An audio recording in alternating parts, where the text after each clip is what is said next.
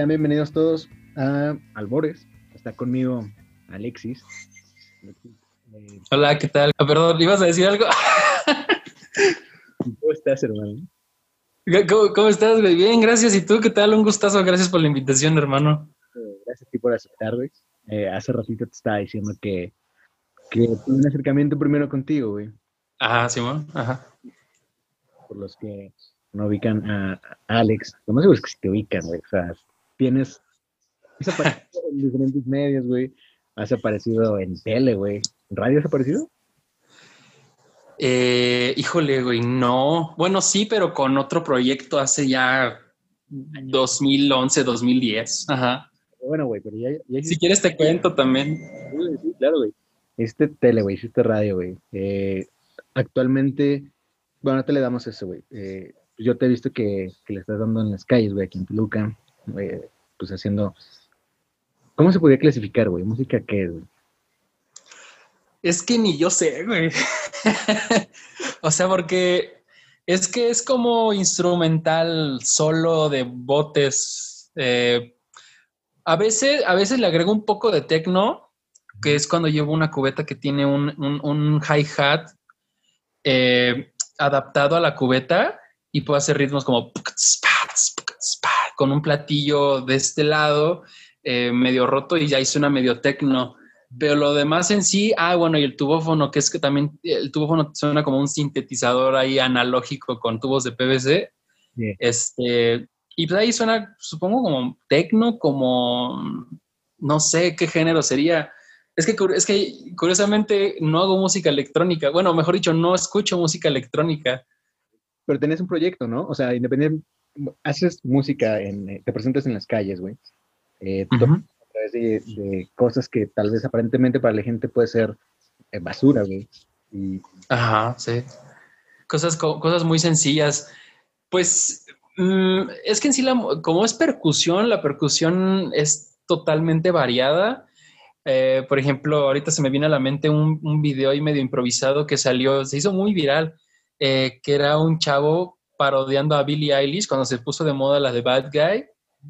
Hizo con cosas súper comunes el coro de Bad Guy, este, o sea, con, su, con un ventilador, se puso a cantar en el ventilador y, y, cuando cantas o hablas con un ventilador se escucha ahí como medio cortada. Y, y, el bombo lo hizo con un, con un colchón y eh, un hi-hat con una superficie de super, con un Super Nintendo le, le, hacía así, con las uñas, y le quedó igual. Y yo decía, no manches, es que yo puedo hacer este tipo de cosas, ¿no? Bueno, eso ya había salido cuando yo estaba en las calles. Pero a ver, pero son cosas... vamos desde cero, güey. ¿Cuándo que llegó a, pues, a, tu mente, güey, hacer ese tipo de, de proyecto, güey? Porque en realidad es un proyecto, güey. O sea, no puedes Realmente es un proyecto que traes, güey. Ya tiene bastantes años, yo te he visto en la ciudad Pero ¿cómo surgió, güey? O sea, eh, mira, eh, mm, surgió a partir de que, o sea, yo ya tocaba en las, yo empecé a tocar botes en las calles en enero del 2018 y de hecho lo puse como, una, em, como un propósito de año nuevo, porque eh, hace cuando yo empecé en septiembre del 17, cuando fue lo del terremoto, que no me acuerdo la fecha, creo que fue 19 de septiembre o 18 de septiembre. Sí, por ahí. Eh, no, no, me acuerdo exactamente, o 16, no, no, esa fue la independencia, no. este, em, yo estaba en la universidad. ¿Dónde? 18 19 de septiembre, ¿no? Ajá yo estaba en la universidad, ya había terminado mi primer año y entonces yo ah, estaba en terapia psicológica y, y, bueno, farmacológica con un psiquiatra. Y entonces el, el psico, yo había ido eh, dos veces con el psicólogo y con el psiquiatra llevaba un año. Entonces, eh, ese psicólogo me ayudó mucho como animarme a querer dedicarme a la música. Pero yo, bueno, yo ya he contado mi historia hoy unas cuantas veces que pues, yo no tenía instrumentos. Yo le dije, es que no tengo instrumentos, ¿cómo voy a hacer música, no? Eh, y me dice, pues da, clases. Le dije, es que no tengo guitarra. No, le dije que sí tenía una guitarra, pero era una guitarra de esas de paracho de 500 pesos, ¿no? Y, le, y me dice, pero pues con eso puedes dar clases. Y yo tenía esta idea de, de que para dar clases necesitas una super guitarra, o sea, como un maestro va a tener una guitarra pues, ahí medio chava, ¿no? Y, y, y, dice, ¿cuál es tu instrumento fuerte? El psicólogo, ¿no? Y le dije, no, pues es este, pues la batería. Y me, y, le dije, no tengo batería. Y me dice, y me dice el psicólogo, ¿por qué no tocas con botes? Y yo en ese momento dije, no, ¿cómo con botes? o, sea, yo, o sea, yo dije, ah, este, este pendejo, ¿cómo con botes, no, güey? o sea, eso en mi mente, obviamente, no se lo dije, ¿no? Y bueno, y faltaban como cinco días para la renta. Y, eh, eh, o sea, la, la, idea de bote se me hacía absurda a más no poder. Y tenía una guitarra y me subí a los camiones, me aprendí dos canciones de mi banda mexicana favorita, que es Rodrigo y Gabriela, que es como flamenco con heavy metal. Y así, o sea, nada más me aprendí dos, tres canciones y me iba con mi bocinita, con la pista, y así, y en un día saqué como 220 pesos y llevaba como tres horas y uno que otro restaurante. Y yo me dije, no manches, esto es para mí, ¿no? Y entonces eso fue en septiembre del 17 y eso me duró hasta enero del, del, del 18 pero yo ya tenía prototipos en mi casa, o sea, tenía, por ejemplo, ponía un bote por una casa, o sea, el, set que yo utilizo ahorita e incluso el set que, que eh, de, botes que utilicé al principio no se parece en nada a lo que yo llegué a experimentar en mi casa. Era, o sea, eran, eran ollas, comales, sartenes y lo más loco, ¿no? De todo, güey. O sea, estabas tratando con todo, güey, para encontrar, supongo, el sonido, güey. Porque como me... Exacto como entrevistas, güey, que se hacían. Experimentando. Eh, pues hablas con términos musicales, güey, que yo quiero creer, güey, que o sea, sí estás apegado como a la música, güey. Eh, ahorita que dijiste del, del tubófono, me, me, parece que no tiene notas bemoles, ni tiene mm, pues, notas, ¿no? O sea, entre, entre una y otra, güey. Eh, el tubófono, eh, siempre, eh, los tubófonos cuando yo los creé, siempre los afiné así exactos a las notas. O sea, em, el primer tubófono que yo saqué fue de una octava y me acuerdo que cuando yo lo probé fue un fracaso porque es difícil explicar, pero digamos que saqué a las calles ese tubófono, pero eran los tubos pegados unos con otros con cinchos. Y, era muy difícil de transportar porque imagínate que vas en la calle así caminando y el tubo te llega hasta acá. Y, entonces eh, diseñé unas bases eh, de madera, así hice un, hice un gráfico y lo mandé con un carpintero. Y el típico carpintero te dice, ¿y para qué lo quieres? Y yo decía, no, es difícil de explicar. y entonces ya lo hice y ahí nació el primer tubófono, que fue uno de eh, color vino y era, era, de una octava y, hace, y, bueno, primero hace cuenta que tenía esta forma, ¿no? Así, como de una L y las extensiones se las pone hacia arriba. Y, y entonces, eh, cuando me empiezan a llamar para presentaciones en, en, circos o en espectáculos, así donde quieran que yo presentara mi número, eh, el tubófono para microfonearlo es muy difícil porque digamos que si tú pones un, un micrófono, aunque sea ambiental y muy sensible, no te alcanza a cubrir todas las notas porque una está apuntando hacia arriba, otra más abajo y así, así, así. Y entonces tuve que modificarlo de cierta manera para que todos apuntaran hacia el mismo lado y nada más pusieras el micrófono ahí y ya quedara. Y bueno, y pasó por muchas transformaciones ese tubófono y luego lo recorté a la mitad y nada, más en cuatro notas porque era mucho más fácil transportar y, y pues, sí. O sea, es que por más que tú quieras llevar como mucho equipo, güey, pues la verdad sí es un tanto complicado. Pues, eh, güey. Yo, yo cuando veo a un violinista, güey, un cantante, hasta un guitarrista, y digo, güey, qué envidia. la neta, qué envidia, porque incluso aunque toque con botes, incluso aunque toque con botes es algo eh, o sea, sí un bote va encima de otro, pero los platillos, los comales, el tubófono, eso pesa, güey. Y la mochila y digamos, cuando me fui a Puebla, eh, de hecho en noviembre del pasado y en noviembre, en noviembre del año antepasado fui a Puebla a tocar, me invitaron a unos eventos. no, güey. Estamos hablando del 2018, güey. Ajá, el 18 y el 19 y este año pues ya se rompió la tradición de ir a Puebla en noviembre, este, por obvias razones. Este, fue, ay no, fue un pedo transportar todo el equipo, mi equipo y aparte una, una maleta para mis, mi ropa, etcétera. es un pedo totalmente, güey, sí. Sí he visto, güey. O sea, he visto que, que transportes incluso en, supongo que es la base, ¿no? Del, del tubófono, güey o sea, como que te lo pones, güey, a, manera de mochila y sobre esos eh, tubófonos pones los botes, güey. O sea, realmente...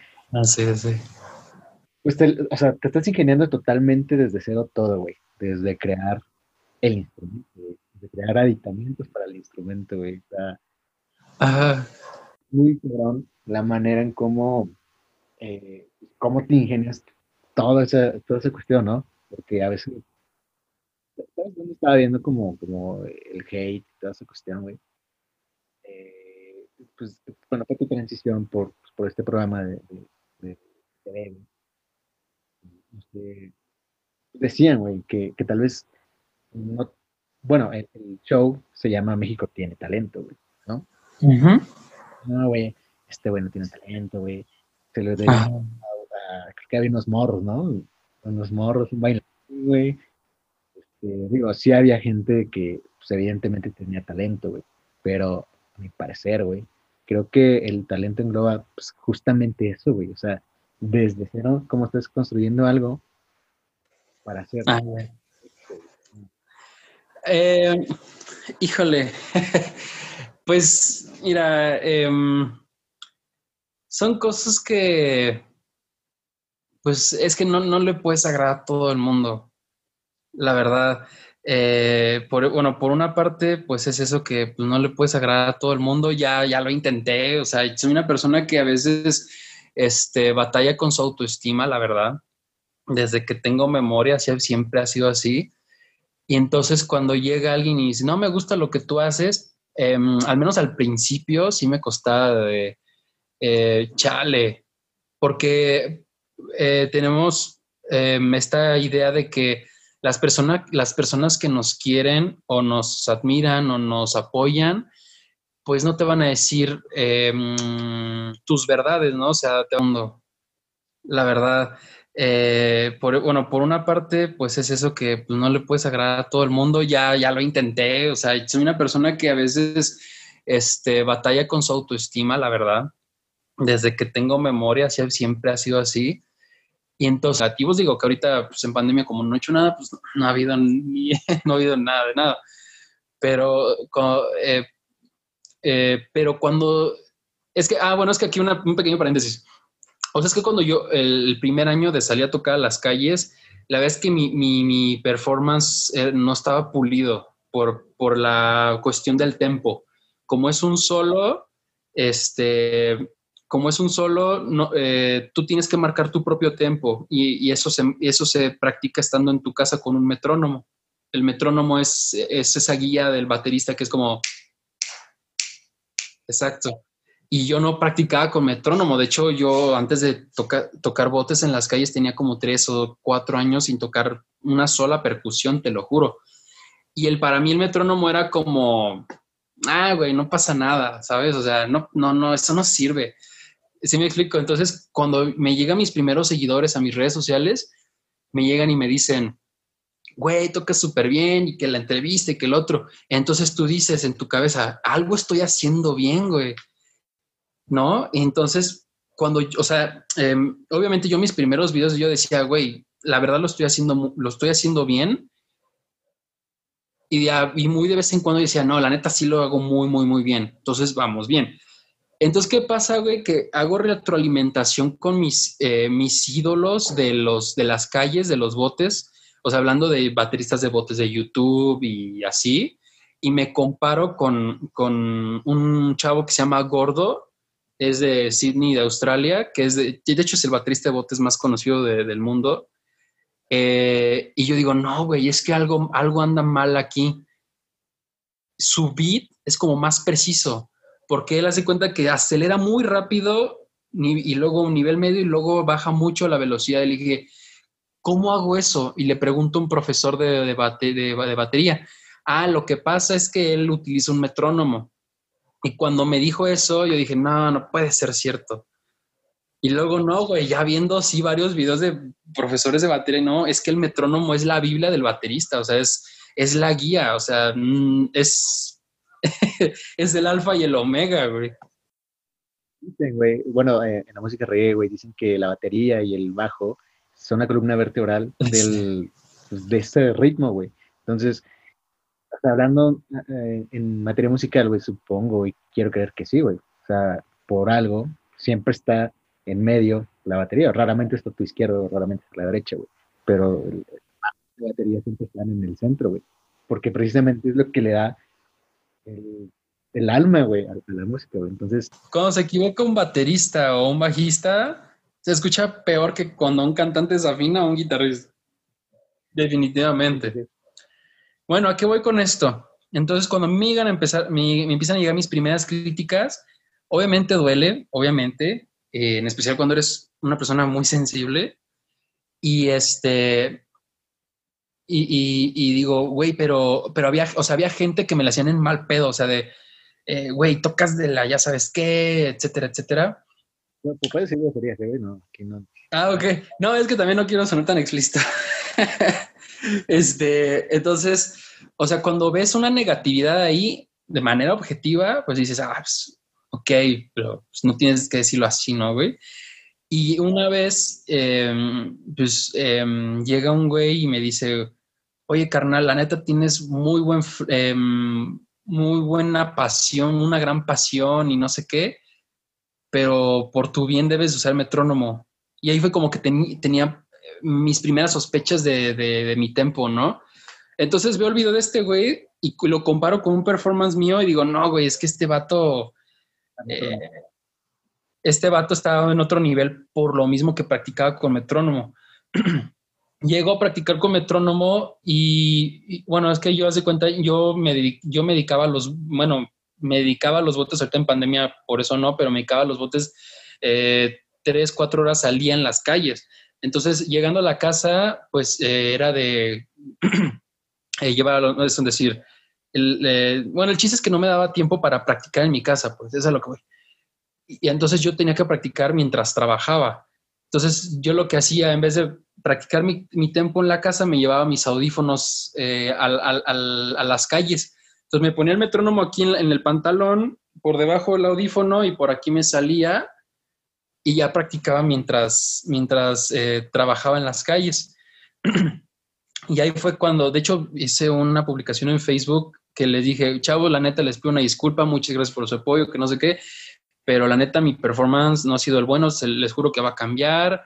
Y hay varias personillas, unas de mejor manera, otras no tanto, me dijeron, no, yo siempre lo noté, güey. Y yo dije, pues, ¿por qué no me dijiste, güey? No, pues porque pensaba que te ibas a enojar. Le dije, no, güey, pues es que no es lo que me digas, es como me lo dices. O sea, si tú llegas y me dices, eh, oye, güey, eh, no te vayas a ofender, pero pues utiliza el metrónomo.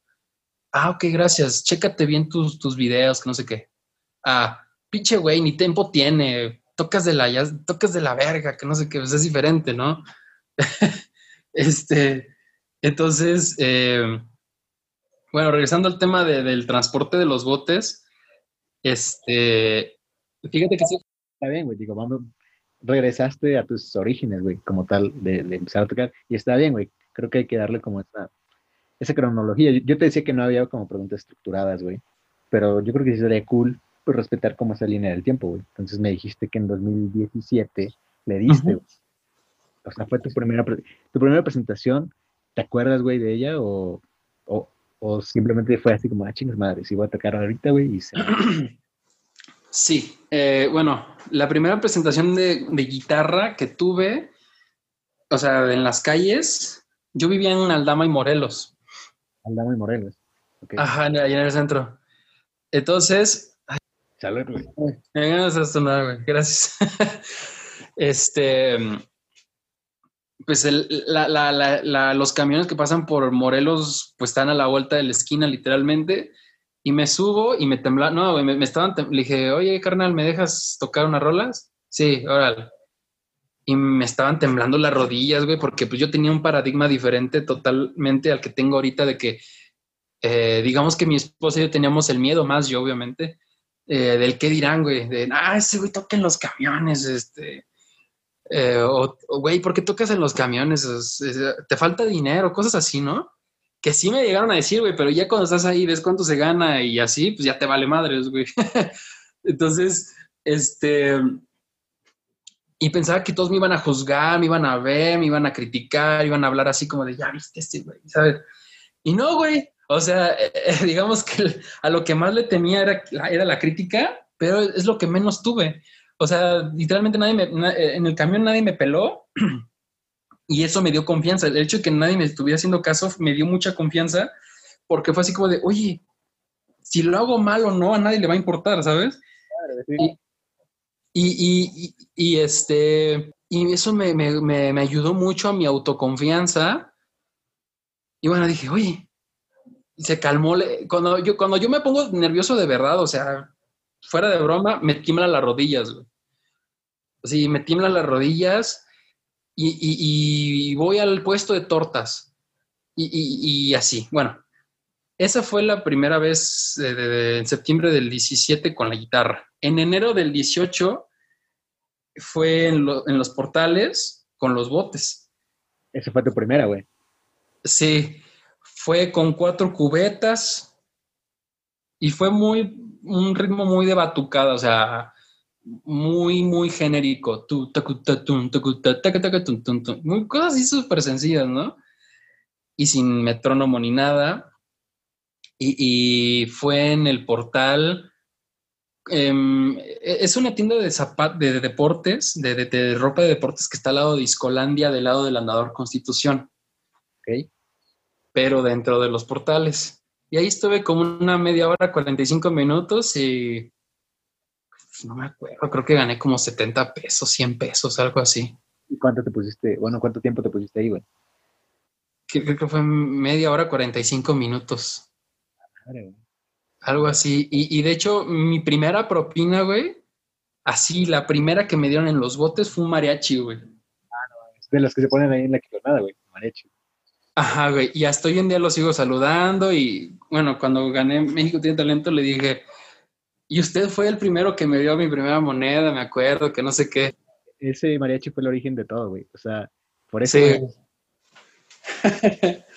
y yo, siempre he pensado que le caigo mal a los mariachis, güey, pero pues, pues por ellos estoy ahí, ¿no? y ya, y con el paso del tiempo, pues vas, vas agarrando la onda de cómo se maneja ahí eh, cuándo ponerte, cuándo hay más gente, cuándo hay, etcétera, etcétera. Y con el tiempo, pues fui mejorando el, performance y le fui agregando, eh, después le quité una cubeta, pero le puse dos encerros. Eh, mejoras la forma de transportar tus cosas, porque se cuenta que yo al principio me llevaba mis botes con las manos cargando, o sea, dos de aquí y dos de este lado. Y entonces una vez llego ya después de tocar y, bueno, con mi familia, mi mamá nos estaba visitando en el departamento y me dice, eh, ya, ya llegué, ¿cómo te fue? Bien, que no sé qué. Dije, y siempre llegaba dolorido aquí, güey, de, los trapecios acá, güey. No, es que me duele, denme un masaje, que no sé qué. Y me dice, ay, pues llévate el diablito que está ahí, ahí arriba en el cuarto azotea, en la, como en la bodega. Ah, Simón, órale, pues. Y ahí fue el diablito, güey, pasaron como tres meses y el tubófono y le dije, ¿cómo me llevo el tubófono? Pues poco a poco, güey, fue prueba y error, prueba y error, porque eh, eh, mil veces he tratado de llevarme el, el, botellófono a las calles. Ah, el que presentaste, güey. Ajá. Y sí tengo uno que otro video en las calles con el botellófono, pero son muy pocos videos porque no, no, los, no lo llevaba tan seguido y, era, era un pedo llevarlo a las calles, porque las botellas, el agua que traen está pesado, con eso se, no, güey, está pesadísimo, o sea, increíble. Son, como unos 12, ¿no? Son como 12 botellas, güey. Eh, una octava eran 8, ocho botellas. Botellitas, güey. Y pone que cada botellita tenga, ¿qué, güey? ¿Medio litro, güey? Eh, pues hace cuenta, es que depende porque hace cuenta, la, la, botella más, más alta, más aguda, hace cuenta, una botella para que llegue a la nota más aguda necesita estar más vacía de agua. Entonces yo procuraba que la alta fuera, eh, bueno, yo las afinaba igual eh, muy, muy precisamente. Entonces la más alta tenía que, yo la dejaba vacía y la afinaba y curiosamente la botella vacía tenía una nota, güey. O sea, eso es súper improbable. Entonces dije, ya chingué, de aquí soy. entonces como tenía varias botellas del mismo tipo, de la misma marca, entonces, ok, esta es mi más aguda, que creo que era un, era un mi, güey, creo. Entonces, mi, re, do, si, la, sol y así, pero la, la más grave estaba muy llena de agua. No, o sea, tenías que transportarte con un chingo de agua, güey. Bueno, sí. sí y no se podía caer, güey, el agua. Los, los, llevaba con corchos así bien, bien apretados, porque si se sale, aunque sea una gotita, no, se desafina horrible, te lo juro. Y, y más que tú estás como acostumbrado a escuchar precisamente la nota tal cual, güey. Obviamente, pues alguien que, que es como ajeno a la música, güey, incluye, sería como de, ah, pues suena bien, ¿no? Ah, sí, sí, sí. Pero tú, güey, que ya, ya tienes el, oído entrenado, güey, sí es un poco difícil. Y eso mismo te provocaría, güey, que tal vez en el performance hermano. Sí, exacto. Tú ahí mismo dices, no, ya no suena bien, güey. Sí, sí. También, ¿sabes qué pasaba? Que como, como a veces estaba en el sol, el agua se evaporaba dentro de la botella. O sea, y así contestaba la botella y la veías con vaporcito por dentro, güey. O sea, el, el, vapor no se salía porque estaba bien, bien apretado el corcho, pero este, se desafinaba, güey. Ok, entonces esas fueron tus presentaciones, güey. Te presentaste primero en la guitarra, güey, cambiaste a los, a los botes, güey. Te presentas ahí en, al lado de, la tienda de Discolandia, güey. Te da el, el mariachi, güey. Y después, yo me acuerdo una vez, güey, yo iba, eh, normalmente yo como ahí en, Galeana, o comía en Galeana, güey. Y una vez pasamos a Woolworth, fuimos a comprar unas cosas, güey, y tú estabas dándole afuera, güey. Ah. Entonces, yo estaba enfrente, güey, es, es Woodward, yo estaba enfrente, güey, donde más o menos venden periódicos, creo. Y, estaba viendo, y dije, ah, y estaba, este, estaba mi papá con, pues, conmigo, güey. Estabas dándole, güey, no estabas dándole, y de repente, güey, creo que se te, se te acercó un güey que, que tocaba, pues, los tambores, güey. Ah. Los dos, güey. Empezó a dar a ese güey, le empezó, le, empezó a dar tú. Pero me acuerdo mucho, güey, que ese, ese brother tenía como protección en los... Ah, ya me acuerdo, sí me acuerdo, güey. Entonces sí es el que yo pensaba. Sí, era un vato, digo, mm, híjole, es que he visto tantos rostros, hermano, no, no, no sé. Pero bueno, era un chavo que iba vestido un poco como... Como rastoso, güey. Ay, lo que te... Bueno, no lo quería decir, güey, pero... Bueno, iba a decir hippie, pero... y creo que me dijo, hola carnal, que tocas bien, que no sé qué. Eh, creo que venía de la Ciudad de México y nos echamos un jam, sí, órale. Y yo, bueno, yo siempre usé protección auditiva, güey, porque hace cuenta que meses antes de que yo empezara a tocar en las calles, me ven, o sea, mira mi ignorancia, o sea, a veces que, por eso hay que leer mucho de todo, güey, porque a veces la ignorancia te puede llegar a matar. es de cuenta que leo eh, que las, la, sordera no es reversible, güey. O sea, ya te puedes quedar solo por vida y, y, que por eso los músicos usaban protección auditiva y yo, chinga, ¿cuál protección? Y resulta que los in-ears que se ponen los artistas en los conciertos son sub... No, no, no, escuchas nada. O sea, el artista cuando está tocando en vivo escucha toda la banda menos al público.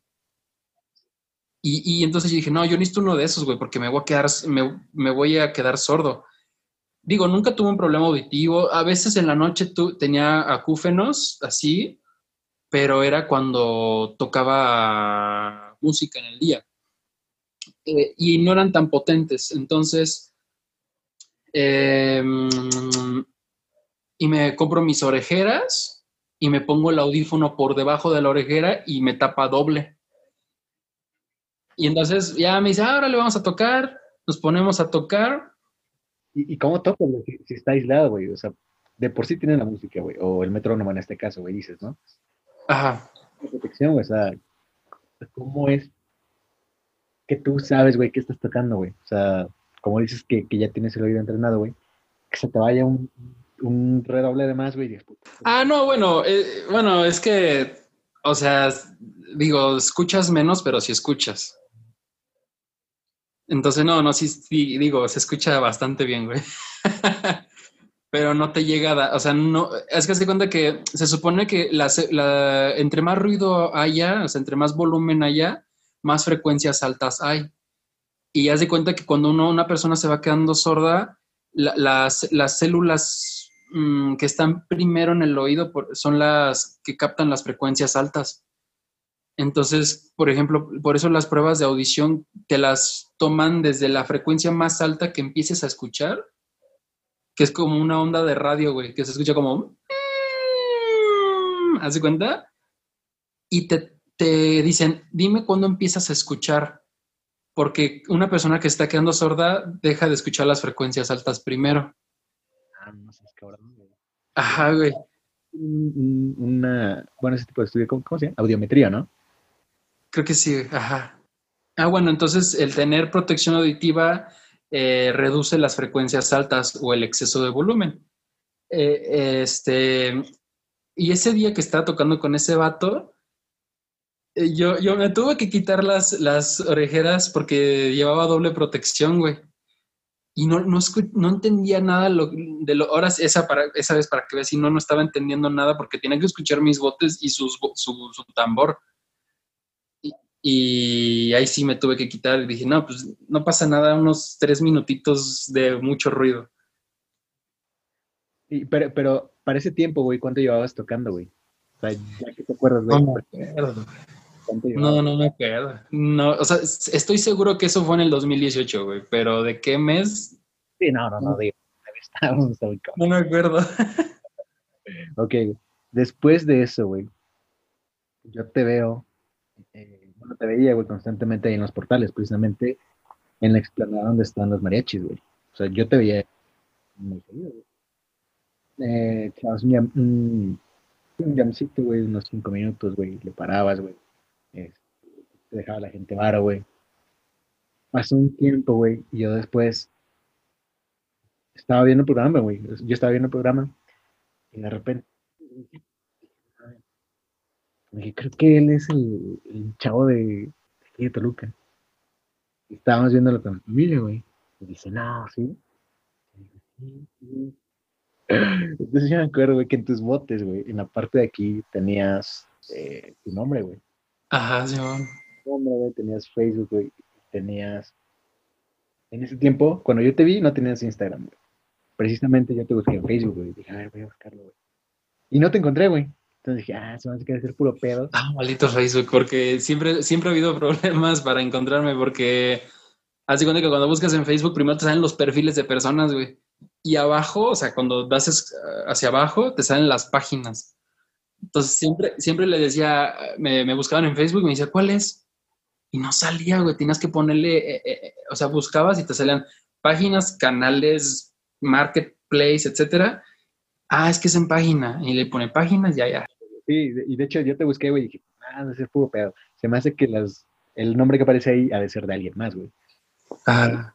Luego ya, ya te presentas, güey. Y creo que decía tu nombre, güey, en los botes, ¿no? Así, Alex después pasó el tiempo y yo te busqué en Instagram, güey. O sea, ya te busqué en Instagram y te llamabas Felix. Aparecía tu Instagram, güey. después tú lo pusiste el logo de Instagram. Ah, Simón. y después ya te busqué en Instagram y que sí te güey. Y ya cuando te presentas, güey, cuando yo te veo en, la tele, dije, ah, sí es, güey, sí, que sí es, güey. Me sonaba el Alexis Gascón, güey, porque me acuerdo mucho del, del Gascón. Ajá. tiene que ser él, güey. Y ya cuando dices, no, ya vengo aquí de Toluca, güey, chingada, güey, dije, sí, ah, güey. Chido, güey, qué chingón. y, pero, ¿cómo estuvo, güey? O sea, ¿cómo fue, güey, que tú llegaste ahí, güey? O sea, digo, ya lo explicaste mil veces, güey. Pero, bueno, así, güey, súper cortito, güey. ¿Cómo? O sea, se cuenta, eh, ese día, o sea, antes de, de que Eddie me descubriera y así, había sido pésimo, güey. O sea, o sea, pésimo es, creo que hasta ese tiempo fue el peor día que me ha tocado tocar en las calles, güey. Pero también, ¿dónde? ¿Pero por qué, güey? No, no había varo, güey. Ajá, güey. bueno, hace cuenta, en ese, en ese tiempo eh, ya había pasado un año, güey. O sea, eh, México Tiene Talento empezó, tengo entendido que en febrero del 19 y yo todo el año 2018, o sea, lo que te estoy contando son mis pensamientos, los pensamientos que tienen en enero y en febrero de, de los, del 19, güey. Decían, oh, en el 18 todo el mundo me había entrevistado y lo digo con toda sinceridad. Fueron, al menos en Toluca, fueron muy poquitos los, los, medios que no me entrevistaron. Claro. Sol de Toluca. ¿Sí, Sol de Toluca nunca me entrevistó, güey. Yo siempre quise que me entrevistaran, güey. Y también, eh, no sé si fue TV Mexiquense o Radio Mexiquense, nunca me entrevistaron, güey. Yo, yo, siempre quise que me entrevistaran. O sea, bueno, o sea, sí me entrevistaron, güey, pero nunca salió la entrevista, güey. Y ahí me quedé, la busqué por todos lados y no estaba. Pero bueno. Y entonces yo decía, güey, ¿y ahora qué? O sea, eh, o sea en ese entonces, pues Televisa Estado de México, Universal, el, el periódico Universal Nacional, TV Azteca Estado de México, Cuadratín, cuatro veces en cadena radio, salí en el milenio dos veces, em, en, el, en, el, gráfico también salí dos veces, en el metro también dos veces, o sea, fue una locura, güey. Y yo dije, o sea, empezó el, el 19 y dije, ¿y ahora qué, güey? ¿Qué sigue? Y entonces así, y, bueno, ese día yo, yo en ese tiempo yo tocaba de 10 de la mañana a 12, güey porque haz de cuenta que, eh, mi, bueno, mi compa Polo, que es el que toca la zampoña, este, digamos que no estaban dejando tocar dentro del portal, y entonces él llegaba a las 12 o a la 1 y él se ponía en el Banamex, que ahí de, bueno, al lado del Woolworth. Y entonces eh, yo me llegaba, ah, y empezaba a llover también aparte. Y eh, llegaba a las 10 y me iba a las 12 o 1, dependiendo si sacaba o no, ¿no? Llego a las 10, güey, y me estaban quitando estos güeyes de los de gobernación y no me dejaban tocar, y no me dejaban tocar y me estaban, me acuerdo que me enojé mucho ese día y, y había sacado como 30 pesos. Y una vez, una y media, una hora y media. Y haz de cuenta, güey, que, bueno, en ese entonces yo, yo tenía un problema con mi técnica al momento de tocar, que la baqueta se me, se me salía volando, güey de manera totalmente involuntaria y ya sabes que en el Banamex enfrente están los coches. O sea, es, es de la avenida Hidalgo y la banqueta no es tan ancha, no es tan amplia. Y en, y en ese entonces yo no usaba los tubos de PVC, que pues, es difícil que te duela, pero en ese tiempo usaba baqueta de madera, güey. Te estoy hablando que esto pasó como a las 10 de la mañana y estoy tocando y se me, se me vuela una baqueta. No mames, te lo juro que se me paró el corazón ¿Qué va pasando un güey con sus audífonos, un güey cualquiera? Y la baqueta le pasó así, o sea, así, güey. ¡Pum! No, güey. Y, no, güey, cuando yo vi la baqueta y güey, el güey pasó, dije, ya valió madres. Ni lo notó y, y, y, sentí un enojo, frustración, etcétera. De, de los que, que si compras un pinche enano, güey, te crece, güey. ¿Cómo, cómo, cómo? En esos días, güey, que si te compras un pinche enano, güey, te va a crecer, güey. Ándale, güey, ándale. bueno, y entonces llega una señora y me dice, oye, es que están haciendo audiciones en el Teatro Morelos, que no sé qué. Y yo le dije, ¿cómo? Sí, de talento, no sé qué. Y yo, no ha de ser cierto, seguramente son, pero me dijeron tres personas más, güey. Y entonces pues, ajá. Y no había, o sea, me acuerdo, no había juntado casi nada, o sea, estaba incluso enojado ese día. Y me voy a mi casa y busco Teatro Morelos Talento, así en Google. Y me sale el anuncio de Ventaneando, donde está Eddie Vilar presentando con, pues, con Pati Chapoy el programa que, y que se va a filmar en el Teatro Morelos. Y yo así, no, güey, ¿cómo crees? No puede ser posible, güey. Y entonces, pues, em, mandé mi solicitud como cuatro veces. Obviamente, pues, supongo que los castings eran muchos meses antes, güey. Y los seleccionados también. Y me dicen, tu ficha es esta. Y entonces voy y dicen, no, necesitas tu ficha. Y yo ah, no puede ser. Y, y, bueno, regreso a tocar, horrible. Y me pongo a tocar en, a ver, ubicas Villada e Independencia. Villada, ajá, Villada Independencia. Donde está una comida china y unos portalitos. Ah. Enfrente del Teatro Morelos. Donde está como un pinche hoyo, güey. Ajá, pero enfrente. En la comida china. Me pongo a tocar ahí, este, porque pues así eh, fui a ver así las audiciones y todo y más o menos como que vi como que los que estaban manejando las cámaras, los que estaban organizando y así. Como que así nada más, ¿quiénes eran los que así como que estaban organizando? Y dije, güey, pues no pierdo nada. Ya me pongo a tocar ahí, estuve como una hora y media, una hora y media. Y, y pues yo veo que vienen personas que yo llegué a reconocer de que estaban ahí, güey, y vienen con Eddie. Y entonces pasan y me graban y me, me dejan dinero, no, me dejan como, no me acuerdo, pero sí fue algo chido. como creo que se fueron, creo que fueron a comer, supongo, pasan como 15 minutos y regresan y me dicen, oye, ¿no quieres, este, no quieres pasar? Que, que no sé qué. dije, no, encantado. Y ya entonces, este, pasan, me, me pasan y así me dicen, oye, pues yo soy tal, eh, yo soy Eddie, no quieres este, eh, tocar aquí, que no sé qué. Y ya. Bueno, yo creo que hasta ahí es donde este, pues, puedo contar porque, ¿cómo se llama? Pues ya lo demás es que firmas un contrato, etcétera, etcétera, y pues no sé hasta dónde puedo realmente decir. Pero así fue, güey. Entonces, em, bueno, es que no, no me quiero meter en problemas si llego a decir algo que no deba eh, en ese sentido, en, tema legal, güey, pues no hay que meternos como en terreno, güey. Pues que no. Ajá. Y yo, yo soy muy, soy muy, muy cuidadoso en eso porque soy muy distraído. Entonces, este, pues fue muy básicamente eso, güey. Pero entonces yo le, o sea, yo le, le digo a mi esposa por WhatsApp, oye, si entré, ¿cómo que entraste? Pues, pues a lo que están grabando. Y ya me empezaron a explicar y que no sé qué. Le dije, ok, y ya pues, pues leí mi contrato, lo, lo, lo, lo firmé. Ya, el resto es historia. El resto en YouTube, güey, si lo quieren ver. Ándale, exactamente, o sea, literalmente así como pasó en YouTube. Claro. Sí, digo, si, si la gente tiene como duda de qué pasó, güey, si se, se, perdió el programa, güey, si no lo vio. Eh, sí, de hecho hay un canal de México Tiene Talento, güey, donde pasan como todas las historias, güey. Y eh, estaba tratando de buscar como el, acto final, güey. Pero no lo encontré, güey. O sea, como suben como la historia, güey. Cortan precisamente el performance y ya después ponen post eh, presentación, los comentarios de Villalobos, güey, y toda esa cuestión. Pero sí, digo, no está tu performance, güey, pero toda la historia, todo, todo el proceso de que estamos hablando, güey, está en YouTube. Si quieren verlo, una vuelta ahí. Sí, sí, ahí está, ahí está eh, toda mi, pues, mi historia.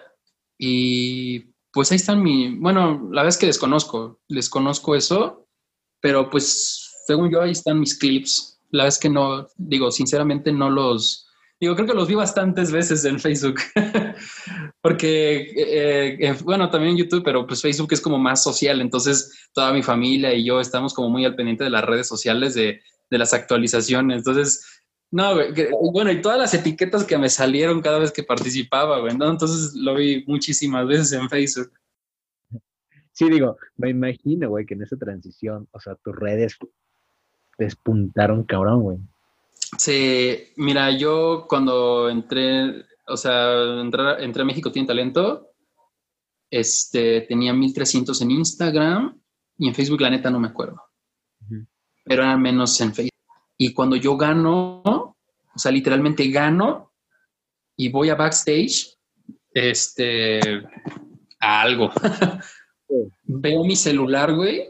Bueno, obviamente conforme fui pasando en el programa fueron aumentando mis números, obviamente. Claro, sí, era, era obvio, güey.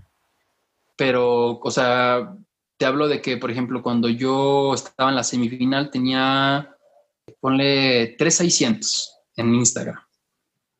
Y cuando yo ganó, a los cinco minutos tenía 5600. Madre, güey, o sea. Sí, ajá, güey. y fue así de, no manches. Yo me acuerdo que, que, iba con una persona este, ahí le dije, oye, oye, no manches, crecí un montón en cinco minutos. y, y, es, y yo, yo me sentía, pues obviamente al día siguiente pues vas a, a gira de medios allá en Azteca y yo me sentía, o sea, no me, o sea, eso, eso lo he dicho muchas veces en mis redes, hermano, que me dicen, es que ¿qué se siente ganar? En el momento no, bueno, es que todas las personas son diferentes. O sea, yo, yo soy muy emotivo, pero en el momento no te la crees, güey. O sea, en mi, caso personal dice mi nombre y yo no me la creo. y me acuerdo que me decían, créetela, güey, porque es realidad. Y, y pasa la gira de medios. Yo, yo me acuerdo que, o sea, ya se, se acaba todo, todo el mundo se va a su casa, etcétera y me dice, no, pues tienes que ir mañana a nuestra gira de medios, que no sé qué. y yo, yo ese día no dormí en mi cama, güey, porque estaba en mi departamento, estaba mi mamá, mi hermana, mis hijos, mis, mis suegros, mis cuñados, y yo dormí en, mi sillón, güey, o sea. y me acuerdo, eran las 4, 3, 3, 4 de la mañana, no me acuerdo, y estaba con mi esposa en el sillón, porque juntamos dos sillones para dormirnos y dijimos, ¿qué carajo acaba de pasar? Así como de película, güey. Así estábamos así los dos volteando hacia arriba, güey. ¿Qué carajo acaba de pasar? y la última vez que, pasó, que nos dijimos eso, fue cuando nos salimos de la, de la casa. Que bueno, es otra historia, pero fue igual como de impactante para nosotros. Este, y bueno, pues, eh, pues fuimos al día siguiente, estuvimos en ADN 40, estuvimos en eh, todo un show. Perdón si no me acuerdo todos los nombres de los programas así, porque estoy frío de, de que tengo que mencionarlos todos. Estuvimos en todo un show, estuvimos en ADN 40, Venga, yo también te vi Venga la Alegría, güey. Venga la Alegría, ¿cómo olvidar Venga la Alegría? Y otro programa que, ay, no me acuerdo cómo se llama, una disculpa. Este, y ya, entonces, pues ya nos llevan a la casa y pues mis hijos estaban en casa de mi mamá. Este, y el departamento, mira, mira, güey, es que yo no, yo no, yo se lo, obviamente, fue una de las emociones más fuertes que he sentido en mi vida después de de tener a mis hijos, pero hace cuenta, llegamos, eran como 5 o 6 de la tarde, a mi departamento en el centro, y estaba nublado, hasta iba a llover, o estaba chispeando.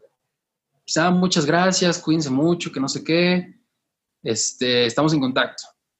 Y nos subimos, no había nada en el departamento, obviamente, y me siento en el sillón y me puse a chillar, güey.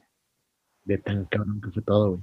Mm, ahí fue cuando, ahí fue cuando me cayó el 20 al día siguiente, a las como 6 de la tarde que acabó todo eso, porque fue un día larguísimo, larguísimo, larguísimo. Me puse a chillar, güey. Y no sé si fue el ambiente, no sé si fue la ocasión, seguramente todo se combinó para tener ese ambiente. Y, y me puse a chillar, güey, porque yo soñaba con ir a Canadá, güey. O sea, mi sueño era Canadá o a Europa, e irme a tocar a las calles, llevarme a mi familia a vivir allá, o sea, para, darles una mejor calidad de vida, o sea, esa fue mi, mi meta maestra de llegar. Y yo cuando, y dije, y ahora lo voy a poder hacer, güey, porque desde, desde que yo estaba en la universidad del, del, verano del 16 al verano del 17, que fue antes de, obviamente, que me saliera de la universidad para dedicarme a la música, la que era mi coordinadora, porque estudiaba psicología, esa, esa persona me salvó, güey, es como mi segunda madre porque venía de, mm, querer irme a Canadá con muchas ansias, güey. O sea, como diera lugar, y ella me decía, es que no has hecho nada. Quieres irte, pero no has hecho nada. Y al día, y, entonces, y yo, le dije, es que, es que, Anaí, así a mi esposa, es que al fin nos vamos a poder ir a Canadá, al fin, al fin voy a poder cumplir mi sueño, o sea, me eché chillar fuerte, o sea, te estoy hablando de, de esas veces que, que, tartamudeas de tan fuerte que estás llorando, güey. Sí, sí, que se te arruga toda la, la boca, güey. O sea, me- la garganta me dolía horrible y, y- y le dije que la abracé, güey. Le dije que la amaba, que, que gracias, que si no fuera por ella jamás no hubiéramos hecho nada. No, o sea, fue una sensación muy, muy agridulce. Y, y pues, y pues ya, este, eh, fue para, hasta ahorita ha sido el- el- la mayor experiencia en mi vida, bueno, después de ser papá, obviamente, eh, ha sido la mayor experiencia en mi vida. La, la, lo veo como un, o sea, yo, yo antes de eso, yo no creía en el orgullo. O sea, yo decía, es que, es que se supone, seguramente tiene varias definiciones, pero yo me quedé como muy grabada que la palabra orgullo significaba como sentido de superioridad por un logro o por pertenecer a cierto grupo, etcétera. Y yo siempre pensé que el orgullo era banal, o sea, no tenía sentido ser orgulloso de algo. Em, pero, ¿sabes? Yo siento que eso era porque nunca había logrado algo tan grande, ¿sabes, hermano? Entonces, cuando yo gano y todo eso, en verdad, yo creo que por primera vez en mi vida, así 100% seguro, sentí un orgullo muy grande por mí.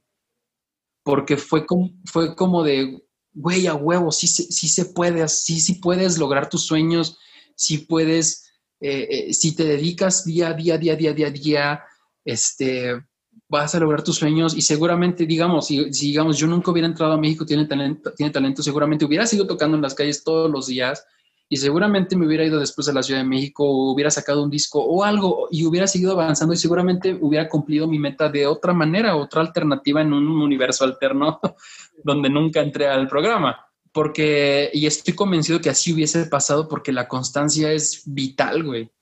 Claro, güey. O sea, Sí. la, la constancia es, es base para lograr tus, tus metas. No, y aparte al giro que te dedicas, güey, eh, digo, al, final del día, güey, es música, güey, y la música es un, pues, un arte, güey, como tal. Y quiero pensar, o más bien tengo la idea, güey, de que las artes, si no las pules, güey, día a día, güey, o sea, nunca vas a avanzar, güey. O sea, alguien que dice, no mames, que quiere ser mejor guitarrista, güey. Pues sí, güey, pero dale un día, güey, dale otro día, dale otro día, güey. Y eventualmente vas a, vas a llegar al punto que dices, güey. O te vas a presentar en un foro muy cabrón, güey. Porque tu constancia te llevó a eso, güey. Ya sea de una forma u otra, güey. Pero al final del día se va a lograr, güey. ¿No? Yo creo que de tu parte, güey, o en ese sentido, eh, eh, al crear música eh, que no tienen un- una clasificación, güey. Porque, o sea, hasta pu- pudiera llamarse música Alexis, güey. O sea, ¿sabes, güey? Ajá. Entonces, eventualmente cuando tú tienes algo diferente, güey, cuando tú le ofreces algo diferente a la gente, güey, la gente lo nota, güey, la gente dice, ah, cabrón, güey. Y en algún momento vas a llegar a- a ser alguien, güey, ya sea hacerte viral, güey, ya sea salir en periódicos, güey, salir, o sea, porque digo, ya salir en periódicos, güey, salir en tele, güey, salir en radio, madre, güey, o sea, es, es un trampolín bien cabrón, güey. Sea, no, güey, o sea, ya, ya son como, aparentemente no se utilizan tan seguido, o digamos como la gente entre, ¿qué será, güey? 18, 25 años, ya no está tan apegado a medios como tele, radio, güey. Pero, digo, sigue siendo un medio de difusión muy cabrón, güey. Entonces, el hecho de que tú ya hayas estado ahí, güey, el hecho de que te hayas aparecido en, en tele, no, güey, ya fue el, el impulso que, que, te, que pudiste haber dado de otra forma, güey. Pero eventualmente ya lo hiciste, güey.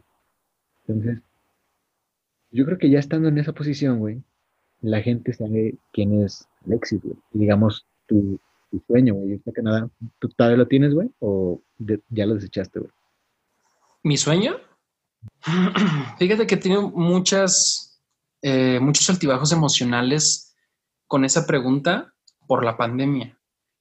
Yo, mira, yo soy muy hogareño, o sea, yo soy mucho de estar con mi familia de manera tal vez directa o indirecta, estar echados viendo una película, o yo en mi celular, mi esposa en el celular y mis hijos en su tablet.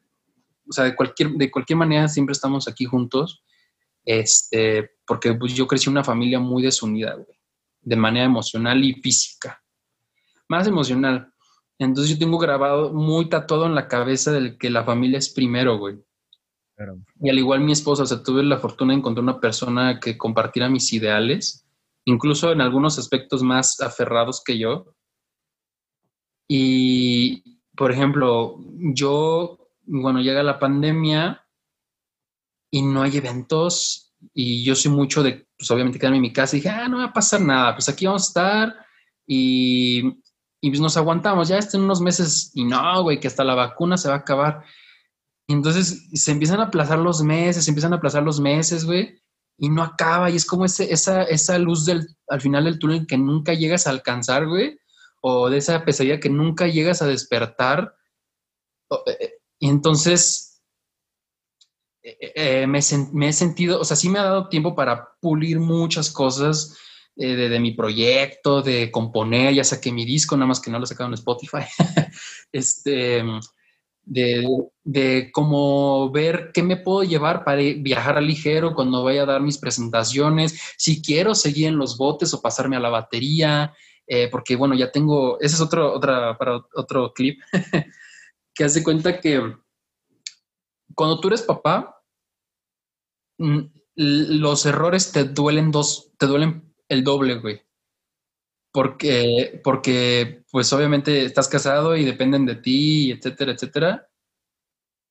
Y entonces las equivocaciones tienen que ser muy contadas. Y yo, ahorita que hay gente que, que es de mi edad, güey, un poquito más grande, un poquito más chico, dice, no, es que no me alcanza. Y yo le dije, güey, pues ¿tienes hijos? No. ¿Estoy casado? ¿Estás casado? No. ¿Qué, güey? Estás en nivel fácil, güey. Te voy a decir algo como un pequeño, un pequeño dato curioso. Mira, rápido. Yo una vez estaba tocando ahí en el Banamex, llega un niño, a mí digo, no tengo nada en contra de esos niños, pero me cae mal que me, que me pregunten eso independientemente, independientemente de quién seas. Oye, güero, ¿cuántos, ¿cuánto has sacado? Yo, yo, yo no cuento las monedas, güey, pero sé aproximadamente cuánto he ganado. Yo sabía que unos 3, 200, 300 pesos. Y me dice, yo le dije, no, pues como 50, pero le hago así, güey, para que no vea mi bote, güey. Como dije, pinche niño chismoso. y entonces, y yo le dije, no, pues como son unos 50, güey. Pero se asoma, güey. Y eso me caga. Y le hago así. ¿Cuánto has sacado tú, amigo? No, pues yo saqué como unos 300 varos. Y yo, ¿por qué? ¿De qué? ¿Qué vendes o? No, pues yo pido. Yo pido y me voy por el McDonald's, el Burger King, el Paz Descansa, el Burger King de los portales, las tortas y yo pido. Y, le dije, ¿en cuánto tiempo ganaste eso? No, como en dos horas. dije, no mames. Entonces, un día, qué vergüenza me da decir esto, güey, personalmente, ¿ok? Porque yo no, yo no soy de pedir, güey. O sea, sí he pedido, obviamente, o sea, cuando de plano la situación está muy que no, no te dan, a pesar de que sí, te, sí, sí, se te están quedando viendo mucha gente, eh, pero me da pena, no sé, me da un poquito de vergüenza y me puse a pedir, un día, güey, me puse a pedir dinero, güey. O sea, porque hacer performance, güey, acababas, supongo, y eh, raza, güey, Nada, güey. Eh, fue, de hecho, fue en mi día libre. Yo descansaba dos días a la semana. Me puse con una cartulina, este, diciendo que, que quería dinero para mi batería. Y me llevaba a mí un bote, güey. ¿Sabes cuánto saqué ese día? A ver, güey, si el morrillo sacó como 300 pesos. ¿Quieres saber un truco? Me fui, me fui de traje y peinado, güey. Ah, ah ok. Yo siento, güey, que sacaste entonces, güey, como unos 500 pesos, güey. Ándale, güey, latinaste a la primera, saqué 500 varos en tres horas, güey. Dos horas y media. Y entonces llego y le dije a mi esposa, oye, pues se gana bien pidiendo, ¿no? y yo, o sea, yo por dentro estaba así de, mi, diablito de aquí, el angelito, me das asco, güey, me das asco, no hagas eso, güey. Le dije, güey, pues se gana bien. Pero, o sea, lo que voy es de que, mm, o sea, yo, yo, o sea, obviamente, cada quien, obviamente, pero para mí, para mi persona, no es algo que me, me, me enorgullezca, pues. Y porque, eh, o sea, en las calles encuentras de todo, güey. ¿Ok? Pero lo que voy con esto es de que, mm, Es que no sé, güey, son como códigos éticos, pues. Cada quien tiene el suyo. Hay personas que. Yo me acuerdo, eh, eh, yo me acuerdo que pasó una amiga mía que, que, que limpian los portales, de esos que, recogen basura, y le dije, no, usted es un experimento, a ver cuánto saco pidiendo. Pero me da un montón de pena, le dije. Me dice, no, no, por pena, ¿por qué, joven? Este, pena robar. Yo me quedé, no mames, sí es cierto, güey. La verdad es que tiene totalmente la razón, pena robar, güey. O sea, yo lo hacía como experimento, güey, y se sacó bien y no hice mucho esfuerzo. O sea, el único esfuerzo que hice, que hice fue la paciencia, la verdad, porque sí es mucha paciencia. Y te voy a decir también que, que, eh, muchas personas, no sé, unas 10 personas, que son muchas para un día, llegaron y me, me decían, güey, ponte a estudiar. Así de la nada, güey. Gente que decías, este pendejo, ¿qué, no? me decían, ponte a estudiar, güey. O mejor ponte a estudiar, o mejor vende algo. Y ahí, bueno, ahí te das cuenta de muchos microclasismos y clasismos que hay en nuestro país, güey. Sí, digo, como dices, güey, en la calle encuentras de todo, güey. Encuentras de todo, güey. Y me desvié del tema, ¿qué, qué te estaba diciendo antes de decirte eso que pedía dinero? que, bueno, yo, yo te había preguntado, güey, que, si seguías como en esa cuestión de que te querías mudar, güey, a Canadá, me dijiste que, era como una pregunta muy personal, güey, que por tiempo de pandemia y toda esa cuestión, güey, digo, que tú eres muy, muy hogareño, güey, pero que pues ahorita por tiempos de pandemia, y luego me dijiste, ah, güey, te, voy a decir este, este dato curioso, güey, y ya me empezaste a decir. Eh, hace cuenta que, que, que, no es, como ya, ya eres papá, no te puedes equivocar tanto. Y, con los botes, yo no sé si ya cumplieron un ciclo con, pues, con México Tiene Talento, o con las calles, o con en general, y necesito seguir adelante y tener una batería, un este, pues sí, un set de batería en el cual yo tenga mis canciones y las toque en esa batería y tenga mis performances en vivo.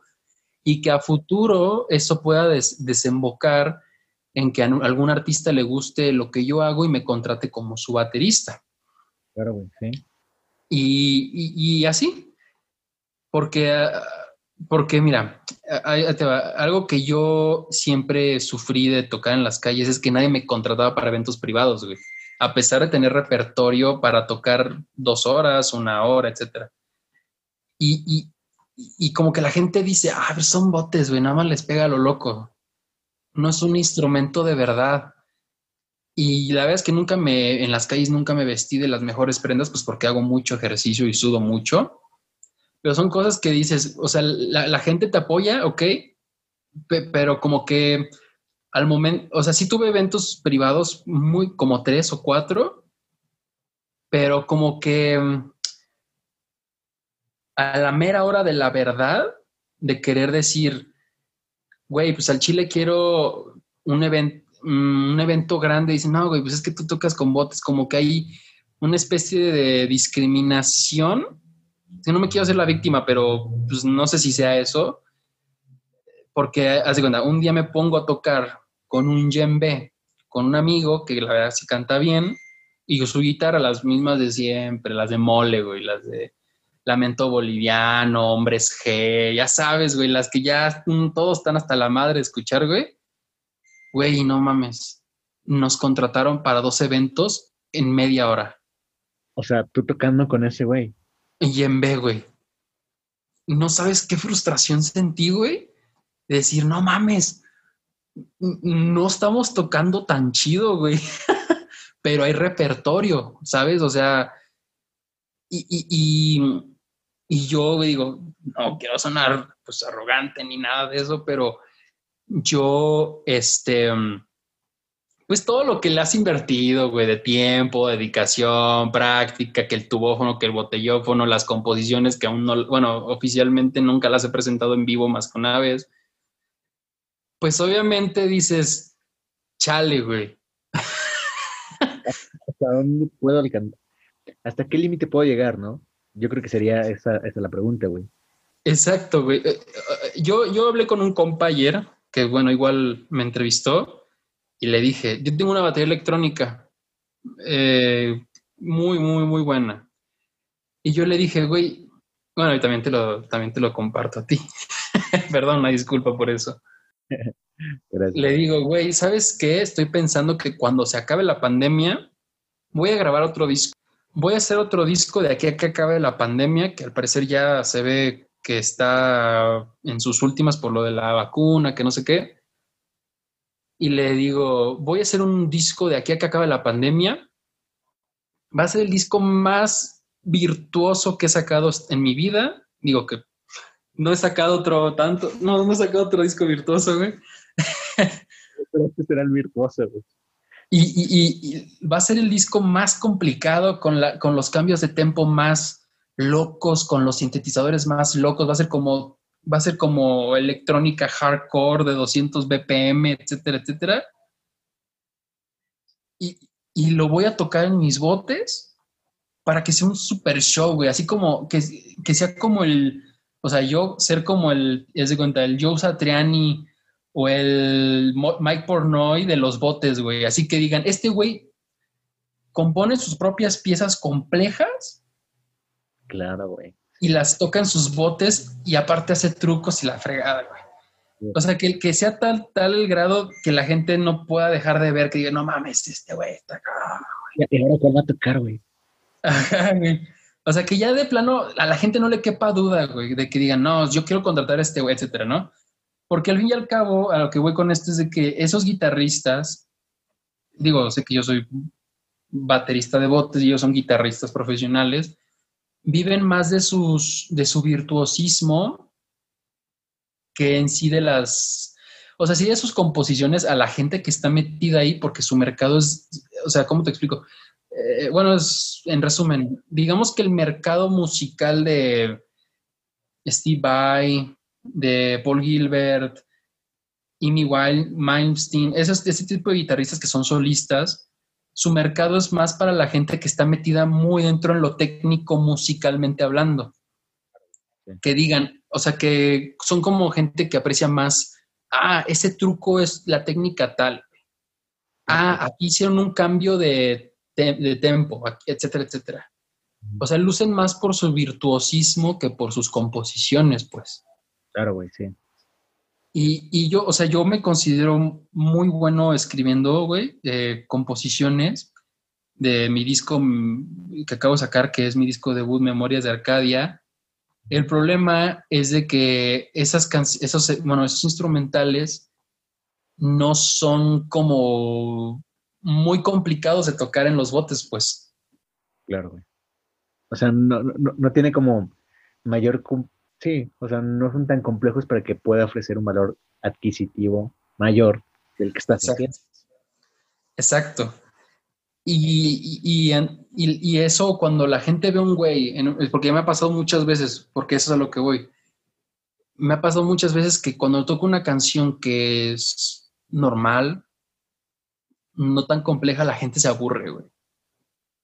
La gente es, híjole, güey, la gente se, hoy en día la gente se aburre y consume todo muy, muy, muy rápido. Y entonces, luego le comento a, este chavo, igual te lo comparto, hermano. Este, voy, cuando se acabe la pandemia, voy a sacar ese disco, voy a conseguir tocadas por doquier. Lo voy a tratar un año. Un año, güey, así a tope a full. Y si no me sale algo de que, no sé, güey, muchas tocadas o, no sé, algo chido, una gira, algo así. Ah, qué vergüenza lo que te voy a decir, güey. no, no, ya en serio. O sea, sí me voy a seguir dedicando a mis botes, pero me voy a dedicar más a la composición de música comercial. Ok, güey. No, digo, no tiene mayor o sea, yo personalmente, güey, no, no le veo como algo vergonzoso, güey, hacer música comercial. como de, güey, me da, asco, güey. pues por algo es música comercial, güey, o sea, realmente... Exacto, exacto, exacto. Aquí hay dos, dos clases de, de, personas que aprecian, güey, como dices, güey, gente que aprecia la técnica, eh, la calidad, la forma en cómo lo haces, güey en, este caso la ejecución, y gente que le gusta el, producto, güey. O sea, estoy, por ejemplo, la gente que le gusta el reggaetón, güey, que es como la música muy comercial, güey, pues por algo le gusta el reggaetón, güey. O sea, por algo existe el reggaetón, güey. Pero también existe música. Exacto. Buckethead, güey. ah, Buckethead, ¿no? Sí, güey. Hay una, hay cierto segmento, güey, y la música es tan diversa, güey, la música es tan amplia, güey, que hay mercado para todo, güey. Entonces, yo, yo no lo diría con pena, güey, que te vas a dedicar a, la parte comercial, güey, a la parte artística, güey. Pues, güey, hay necesidades, güey. O sea, al final del día tienes que comer algo, güey. Yo le, digo a mis amigos, o sea, mi esposa está de acuerdo, güey. O sea, no, es que, o sea, el reggaetón no es el tipo de música que consumo, güey. Así, si la consumo es porque pasa, algo, aquí es, aquí es rancho, güey. Que pasa alguien con la troca, así todo volumen y se escucha la, pues, la rola de moda, ¿no? Este, o sea, em, pero obviamente sería como, de hecho, haciendo como retroalimentación con mi esposa, muchos artistas, em, muchos artistas grandes empezaron con lo más comercial y luego ya como que se reformaron, por así decirlo. Que dijeron primero lo que deja y luego lo que ya sabes, ¿no? Y, pero sabes qué, o sea, mira, en el ámbito musical, yo, o sea, la verdad, no, no soy una persona muy, mm, mejor dicho, soy muy especial con lo que escucho. O sea, haz de cuenta, es muy difícil que una banda me guste al 100%, porque haz de cuenta, por ejemplo, mucha gente puede escuchar Bullet for My Valentine y escuchar Bring Me the Horizon. Y se, tengo entendido que son el mismo género, que es como metalcore, ¿no? Pero a mí la, la, particularidad o la, ¿cómo se dice cuando es único? Um, peculiaridad, peculiaridad, peculiaridad. Eso, güey, gracias. The Bullet for My Valentine es lo que a mí me gusta. Pero el, estilo de Bring Me the Horizon no me late. E, es un poquito difícil de, explicar, porque, por ejemplo, a mí me gusta Green Day, me fascina Green Day, pero no me gusta Blink 182, güey. O sea, estoy en un, un Alex emo, güey. Sí, no, sí, tengo mi pasado emo, güey. De hecho, soy súper fan de My Chemical Romance, güey. Yo, yo soy fan, güey, precisamente del super plagista, güey, de Panda, güey, o sea... ¿De Treviño? Sí, de, de Panda, güey. Dijiste bajista de Panda, ¿no? No, del plagista, güey. O sea, los plagiadores, güey. Ah, ya, güey, del para ti con desprecio, ¿no? la música hay, para todos, güey. O sea, realmente la gente que se clava mucho, güey. Así, no, no, porque escuchas esto, Porque, güey, pues que te quejas, güey. Ahí, te escucha lo que quieras, güey. ¿Sabes? O sea, debe, El como, eso sí, güey. Hay que saber qué elegir, con qué cansarte, güey. O hay que elegir cuáles son tus batallas, güey. Si a este güey le gusta Cristian Nodal, güey, a ti te gusta Beethoven, güey. ¿Sabes? Escucha. Y sí, güey, creo que, ah, bueno, regreso al, tema que dices, güey, que te vas a dedicar o vas a exprimir tu, parte comercial, güey, y lo vas a hacer. Pues está bien madre, güey. Ay, sí, güey, perdón, me, me, desvió demasiado. Me he desviado varias veces, una disculpa. Es, es el TDAH, güey. Está bien, güey. Y yo creo que sí debería, como dices, güey, llega un punto en el que te estancas, güey. Y precisamente estancamiento, güey. Me ha pasado, güey. Incluso personalmente me ha pasado, güey. ¿De, ¿De dónde estoy, güey? ¿qué estoy haciendo, güey? ¿A dónde me voy a mover, güey? ¿Qué voy a cambiar, güey? Y digo, hablando ahora con música, güey, es... Tocas, tocas temas muy interesantes, güey. Bueno, eh, hace cuenta. Em, yo, yo siempre, obviamente soy, soy muy autocrítico, a veces rozando la baja autoestima e introspectivo también. Y haz de cuenta que yo estoy consciente de que mi, número, digo, mi, talento, sí es, es, un, es, un, tanto variado porque le doy a la producción, a, la escritura, etcétera, etcétera, un tanto a la guitarra y así. Pero tengo la desventaja que no soy, no tengo una banda. Si tuviera una banda, mm, créeme que no dudaría en sacar mis canciones más, mm, Bueno, como lo que, lo que se escucha en Memorias de Arcadia, con una banda yo lo sacaría a gira, obviamente. Pero bueno. pero bueno, este es el problema de organización, de viajar, etcétera, etcétera. Eh, bueno. y, aparte, güey, yo creo que como dices, güey, o sea, realmente tú ya estás pensando de una forma, güey. O sea, si fueras soltero, güey, y tuvieras tiempo, güey. Exacto.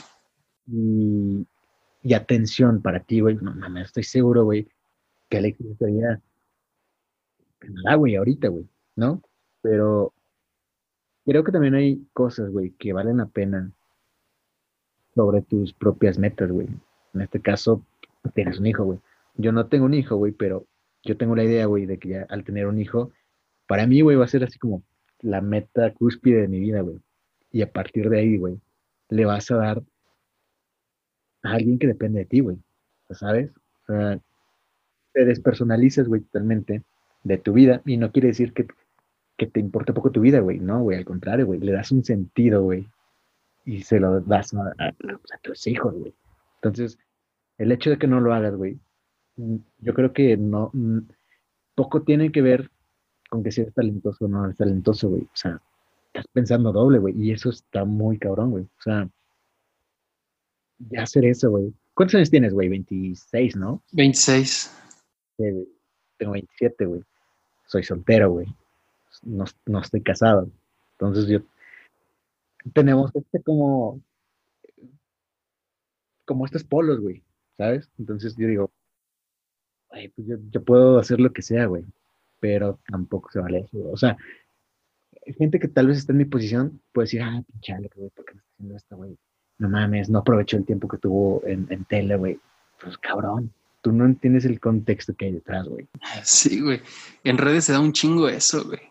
Sí, entonces, no sé, güey. El hecho de exponerte, güey. El hecho de tú, recibir críticas, el hecho de, hablar en público, güey.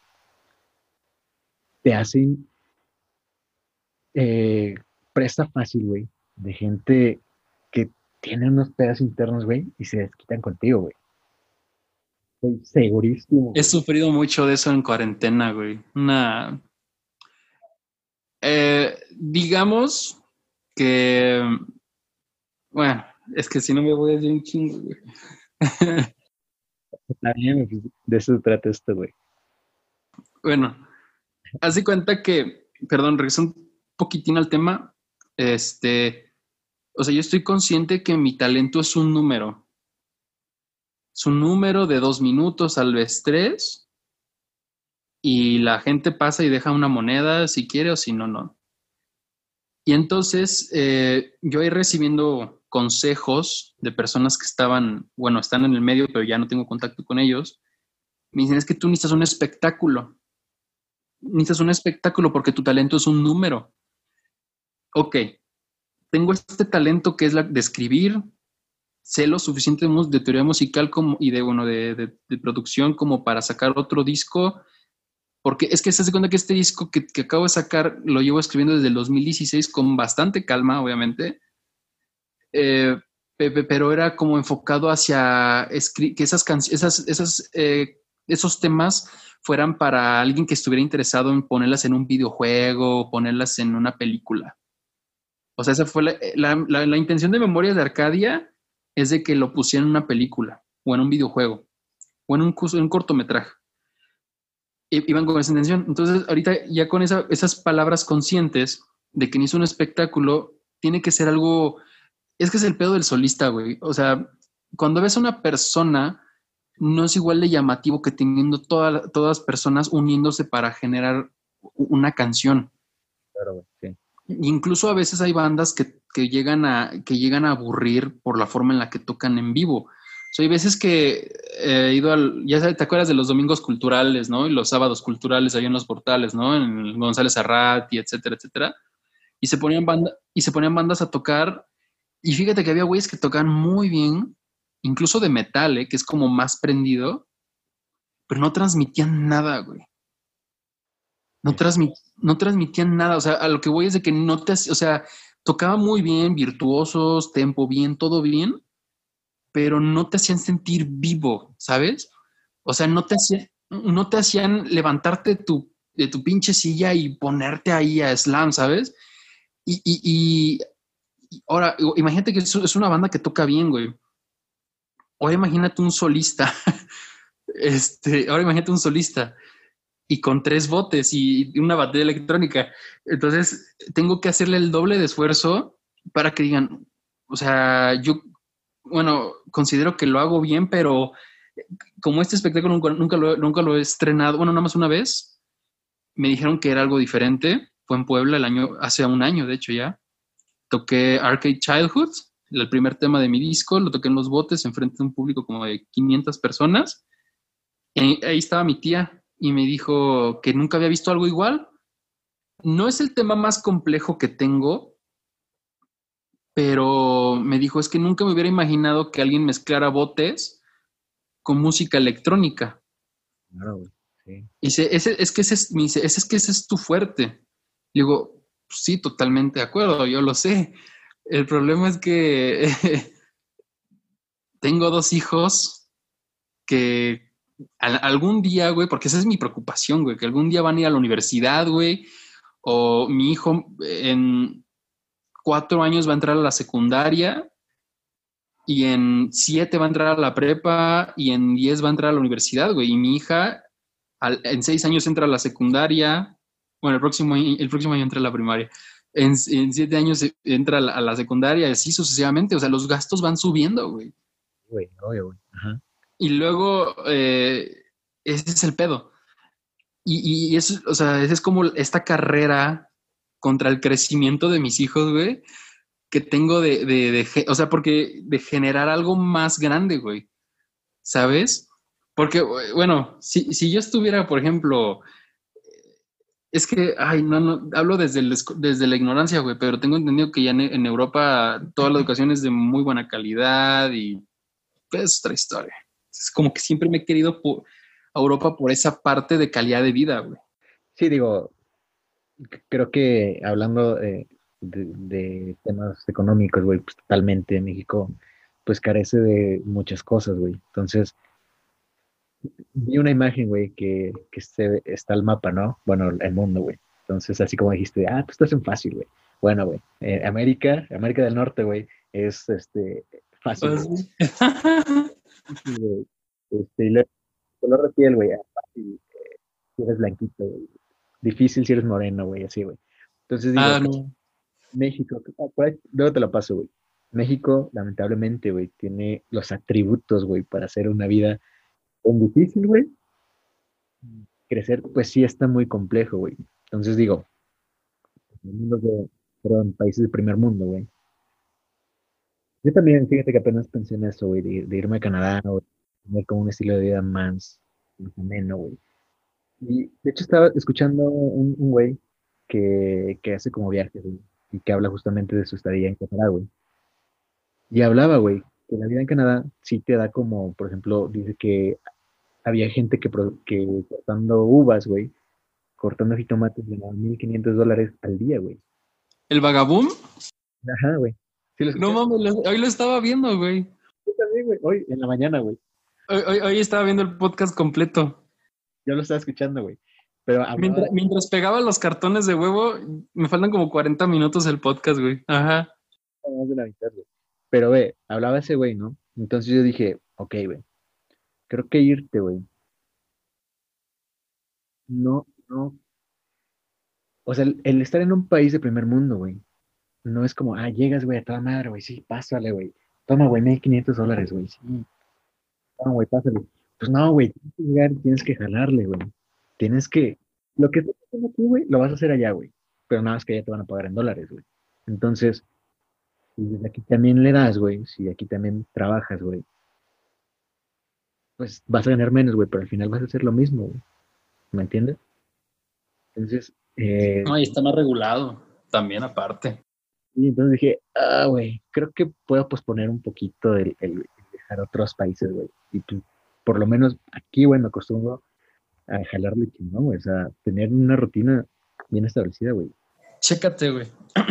hay, unos bueno, hay unos vatos, eh, no quiero decir el nombre, no porque vaya a hablar mal de ellos, ¿no? Sino porque, pues no vaya a ser que diga algo que no deba. Pero son los vatos que también tocan botes aquí en México.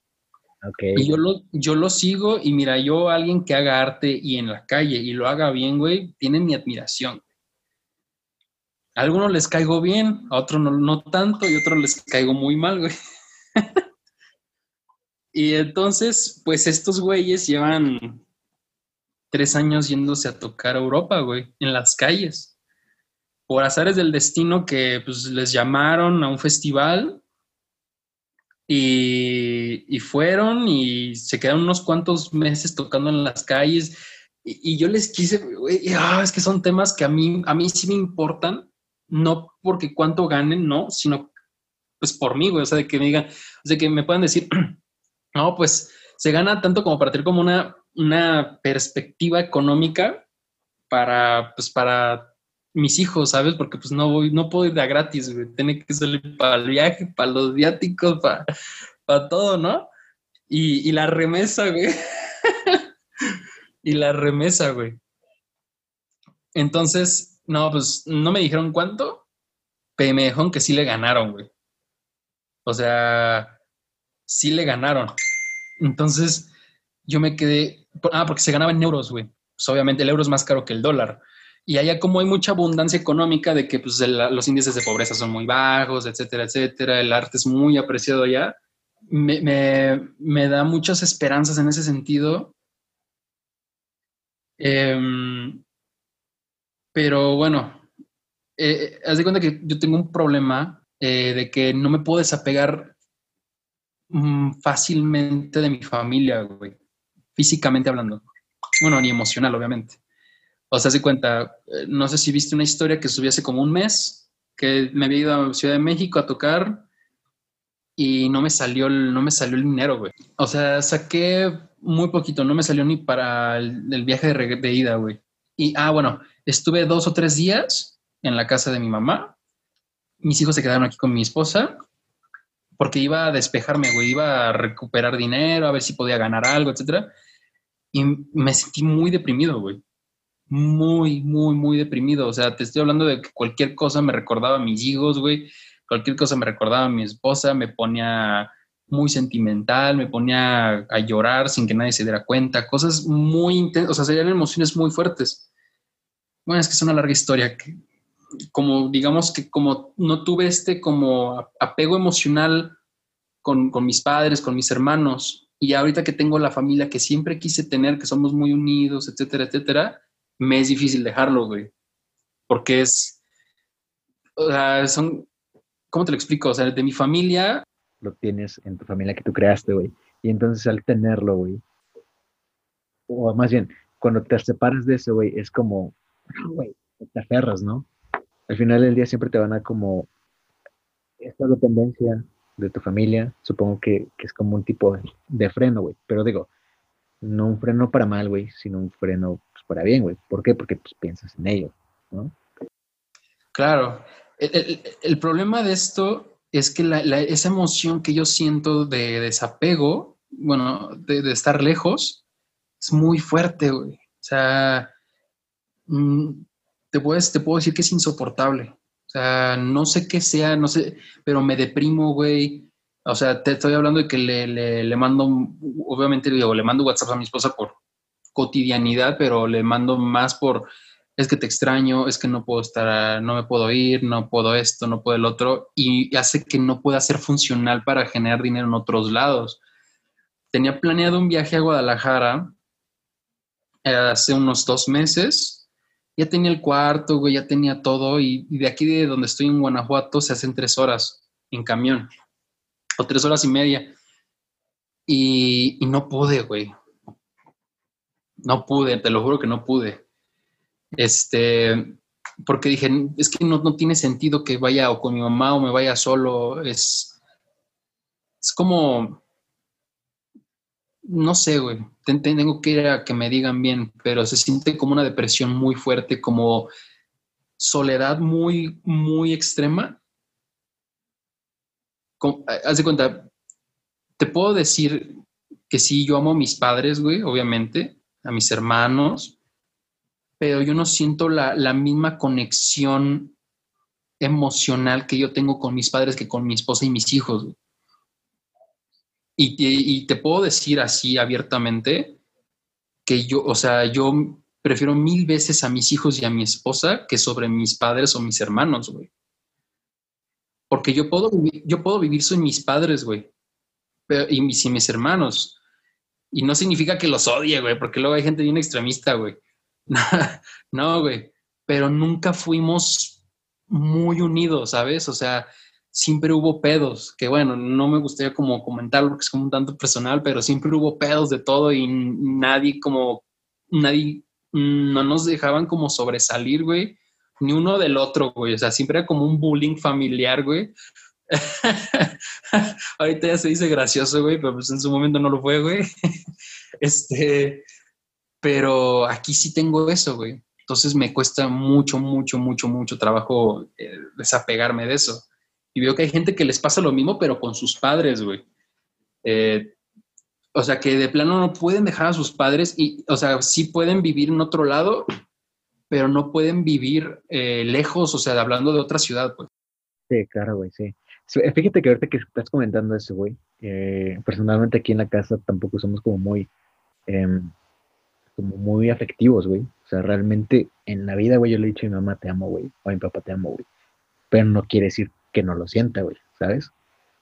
Entonces, eh, cuando yo eh, comienzo una relación, güey, mi me dice, te amo, güey todo el día juntos, güey, mensajeándonos, güey. Entonces fue así como, ay, cabrón, güey, qué pedo, güey.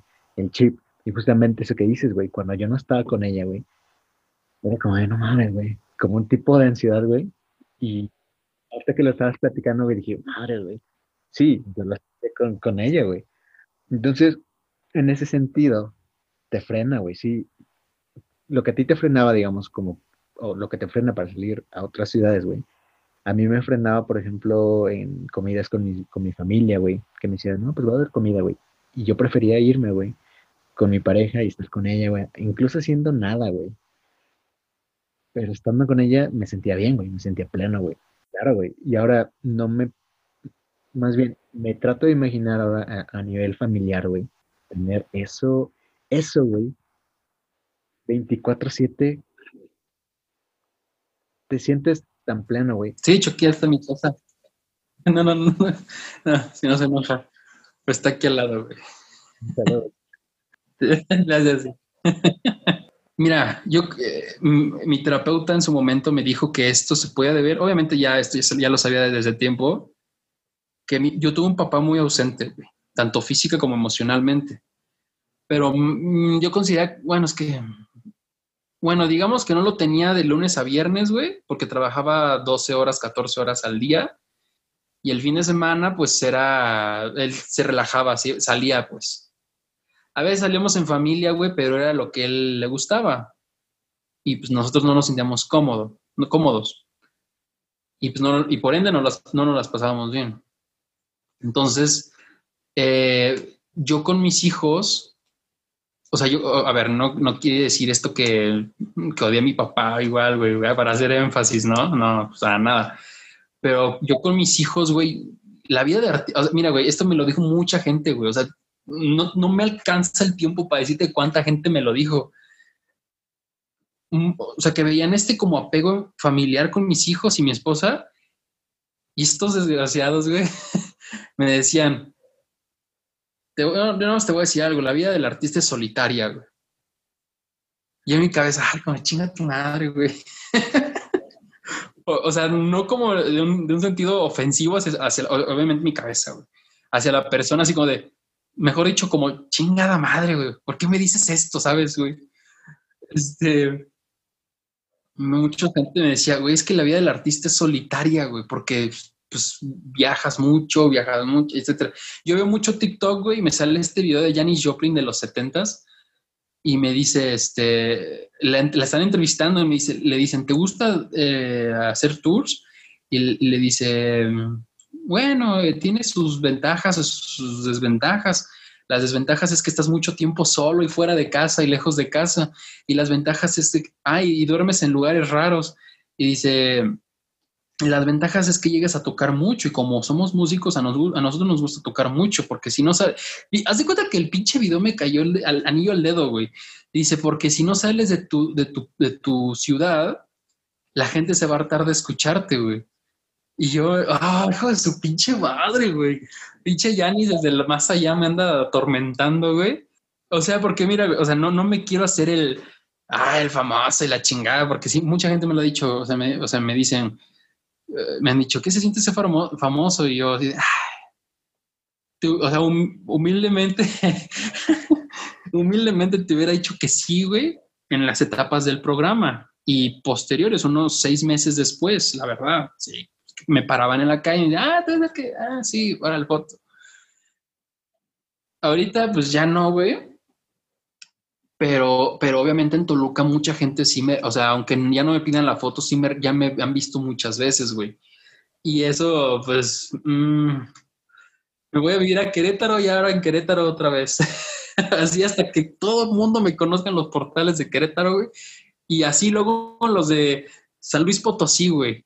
Y así hasta que todos los pinches medios de San Luis Potosí me hayan entrevistado, después nos vamos a Colima, güey. Y así hasta acabar todos los pinches estados de, México, güey. sí, güey. Bueno, en este sentido, ¿sabes qué es, qué es lo que está? O sea, lo cool de, tener como plataformas, por ejemplo, Spotify, güey, este, diferentes medios de distribución, yo creo que lo chido es que lo puedes hacer incluso desde tu casa, güey, y lo puedes distribuir a diferentes mercados, güey. Digo, obviamente sí es una chinga, güey, esta parte de, estar editando, güey, de meterte al estudio, de estar grabando, güey. O sea, como quiera, güey, te quita tiempo, digamos, para estar con tu familia, güey, que lo dedicas a hacer música, güey. Pero tienes como ese chance de distribuirlo, güey.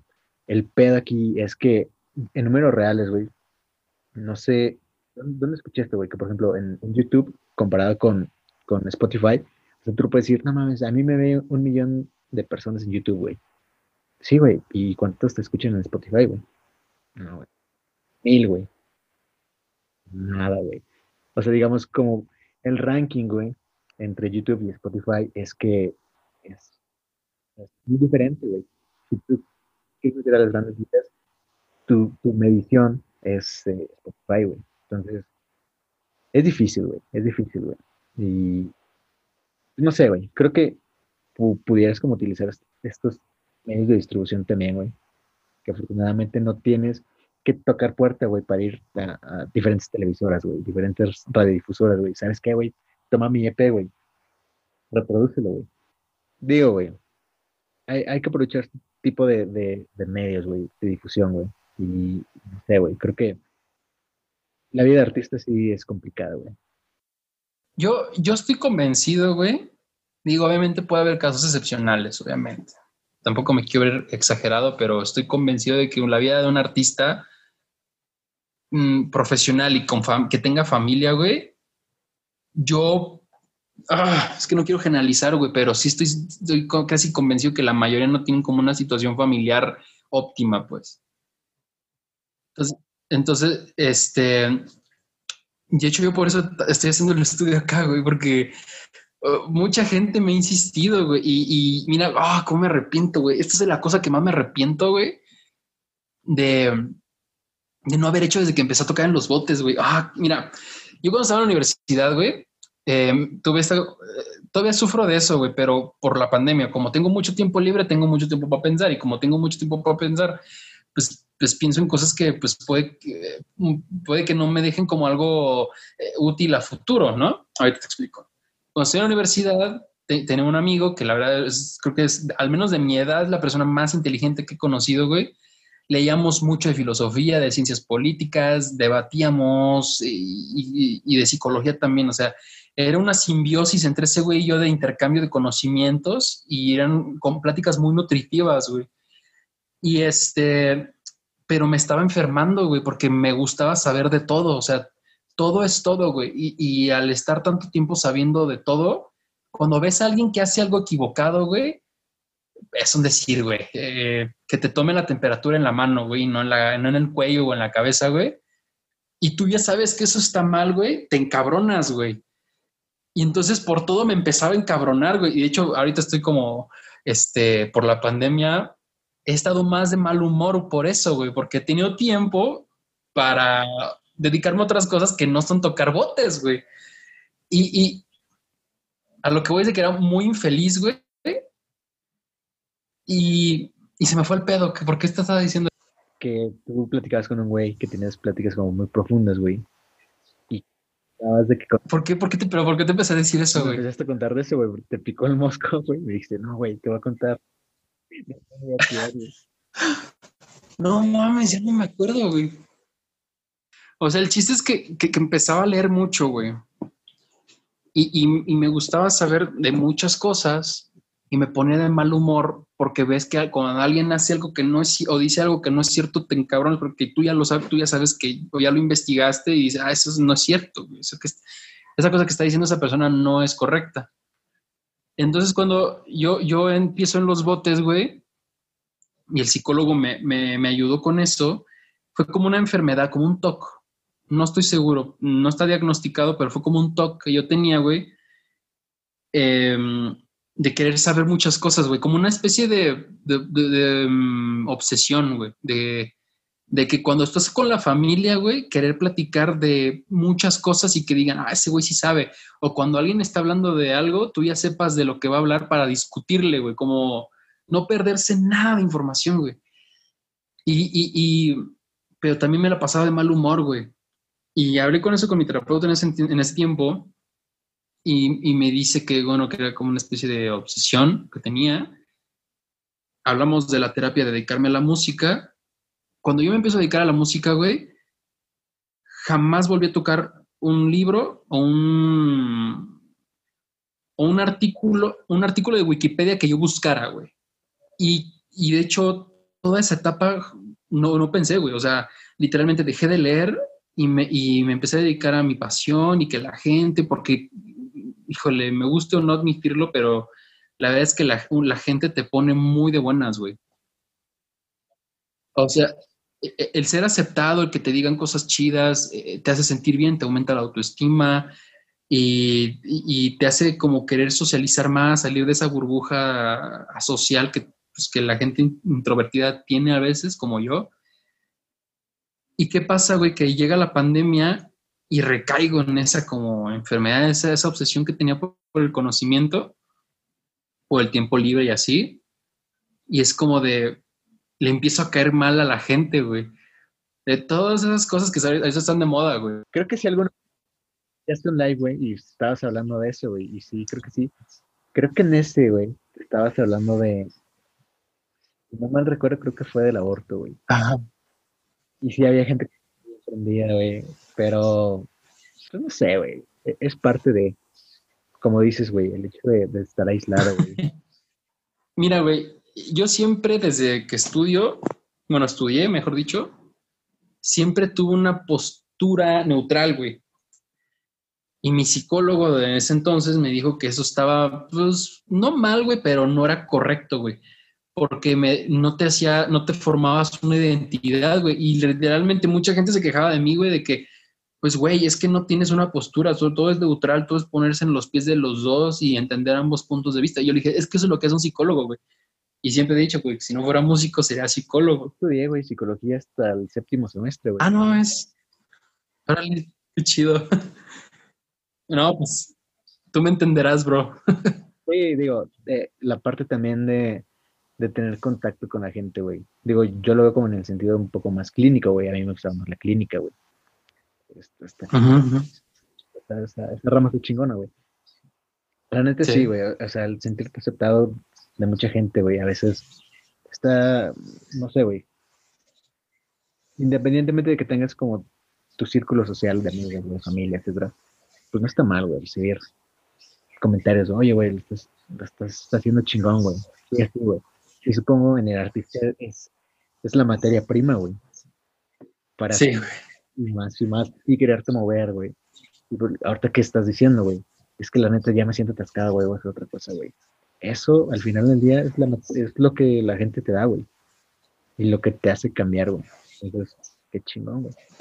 De hecho. Pero creo que hablamos un chingo de cosas, güey. Sí, güey, tienes material. Bastante, güey.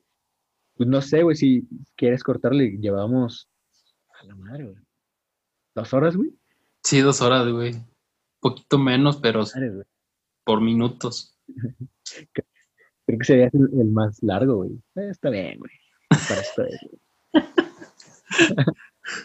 A ver, bueno, pues si quieres, nada más agrego algo y pues, si quieres cortamos. Yo, no tengo pedo, güey. Podemos hacer hasta una Alexis parte 2, güey. Ah, ahí me pasan los clips. Sí, pedo. Este. Ah, bueno, güey. Ay, no sé si voy a tocar ese tema, pero haz de cuenta, güey. Eh, obviamente, yo cuando toco estos temas, es mucho de Digo, obviamente no voy a generalizar, güey. Solo es como decir la mayoría de la gente con la que hablo de estos temas, tanto en mis, en mis redes eh, y de vida personal, son, son hombres, güey. ¿No?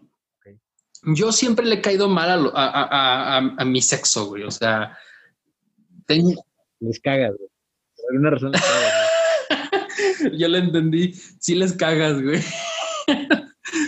Pero no, por alguna razón les cae, les, no, nunca, no sé, güey, nunca he sentido como la aprobación de, de, mi, de mi sexo, de mi género, güey. Este, pero siempre he tenido más amigas que amigos, güey, de toda la vida, güey. Este, obviamente estos temas cuando los hablas, bueno, cuando los hablaba, siempre fue con hombres, güey. Y bueno, con hombres que sí eran amigos míos. Y, y sabes que cuando, cuando hablas de temas delicados, que cuando hablas de temas delicados y no se encabronan, güey, es igual es una simbiosis, pues es tu amigo, güey, porque sabes, o sea, el güey puede ser de izquierdas, tú de derechas y no se, bueno, puede que se encabronen en la conversación y se acaba, la, se acaba el debate y siguen como si nada. Entonces, para mí eso es una verdadera amistad. Güey. Y, y, el pedo es de que siempre, hasta hoy en día, siempre que hablo, bueno, obviamente hay no, no generalizo, pero sí la mayoría, güey. Eso es lo que voy yo, la mayoría, no todos, no todas. Las mujeres con las que debato, güey, pues sí se enojan conmigo, güey. O, me han dejado de seguir, güey, o me han bloqueado. Es, y entonces para mí es como de, yo hablando con mi esposa que está aquí, literalmente está atrás de ti, güey. le, le digo, o sea, me dice, Alexis, no critiques al feminismo porque el ah, el 75% de las personas que me siguen en Instagram son mujeres, güey. Madre, güey. O sea. es como de, ups, ups. Entonces, este, me dice, no critiques al feminismo porque el 75% de las personas que te siguen son mujeres y se van a ofender y, y ya sabes, güey.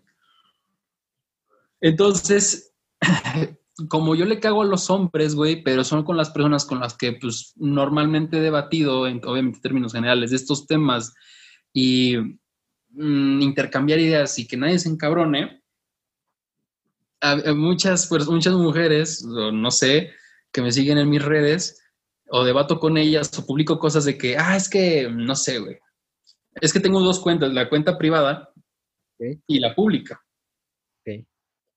Y o, se, enojan mucho conmigo o me dejan de seguir porque, eh, no sé, güey, eh, como que eh, mucha gente tiene esa imagen, pues porque le he dado también yo, ¿no? ¿Verdad?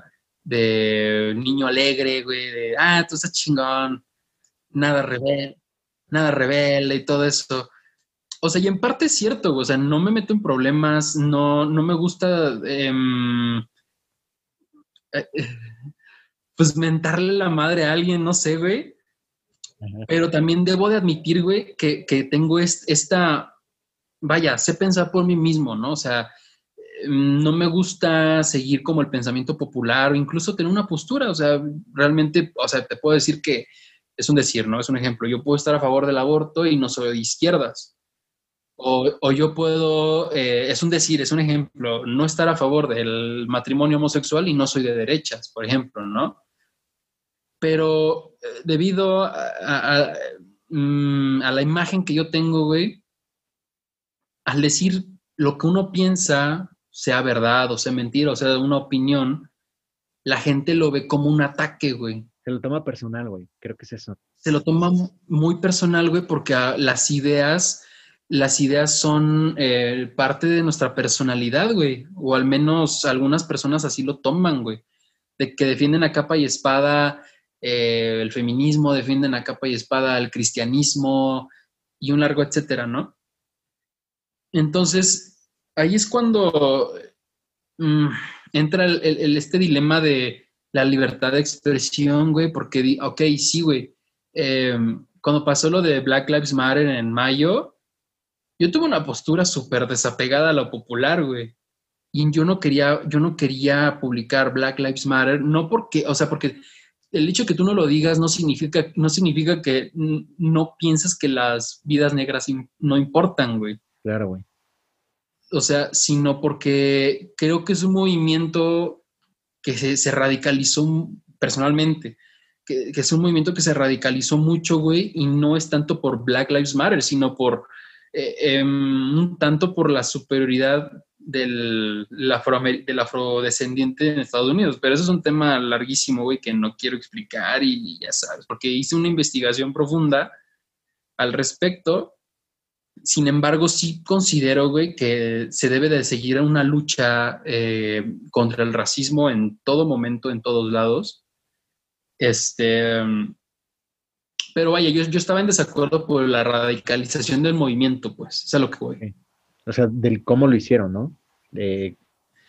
De saqueos, de, de, matanzas, eso no estuve de acuerdo. Para mí eso fue, e, es, la radicalización del movimiento, pues. Yo, yo, mira, güey, alguien puede llegar y decirme, eh, eh, creo que esto lo dijo Roberto Martínez, güey, en uno de sus últimos clips. No, no, no, fue en el de Pepe Madero, porque es que, bueno, como he estado pegando cartones en la pared, güey, he estado haciendo maratón de, de podcast ese güey. Y ahí estoy y escuchando, ¿no? Y, y, ese güey dijo, a ver, güey, ¿por qué si alguien dice, si alguien en su coche pone una estampa de Jesús vive, güey, o Cristo vive, y, y yo, yo que no creo, es decir, yo no creo en Cristo, yo me, ¿por qué yo no me puedo sentir ofendido, güey? si yo no creo en Cristo. Claro. Y el güey dice, si yo pusiera una, una, calcomanía que dijera, Cristo no vive o Cristo está muerto, te llegan un chingo, güey, te atacan y la verga.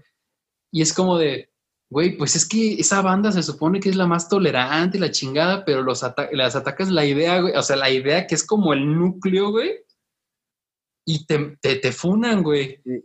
Pero a ver, si realmente hay libertad de ideas, libertad de, de, de, de, tolerancia, empatía, etcétera, pues, güey, si realmente creen, no deberían de ofenderse, güey. Claro, güey.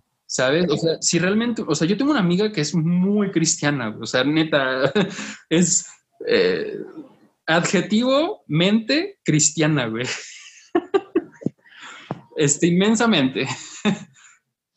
Y, y, güey, o sea, o sea, yo de hecho yo le he preguntado, oye, ¿por, em, ¿por qué pasa esto? Obviamente yo no le contesto nada de, no le intento como cuestionar su fe, güey, nada más es como em, eh, preguntarle qué es lo que piensa, pues es a lo que voy. Porque yo no creo en Dios, eso sí, ya, eso sí, eso sí es cierto, yo no creo en Dios. Okay. y, y, y hay como un intercambio de ideas, de saber, de, querer saber de la mitología de su, su, religión, de la historia de su religión como cultura, cultura general, pues, independientemente si no la va, la va a usar o no, y hay como un intercambio ahí de, de, pues de cultura, ¿no? Pero si yo no le digo por, de, lo mío, güey. Si yo no le digo, o sea, ella sabe que yo no creo, güey. O sea, esto tiene casi un año que platicamos de eso. O sea, ella sabe que yo no creo, güey. Pero no hablamos de por qué no creo, güey, porque eh, ya sabes, güey.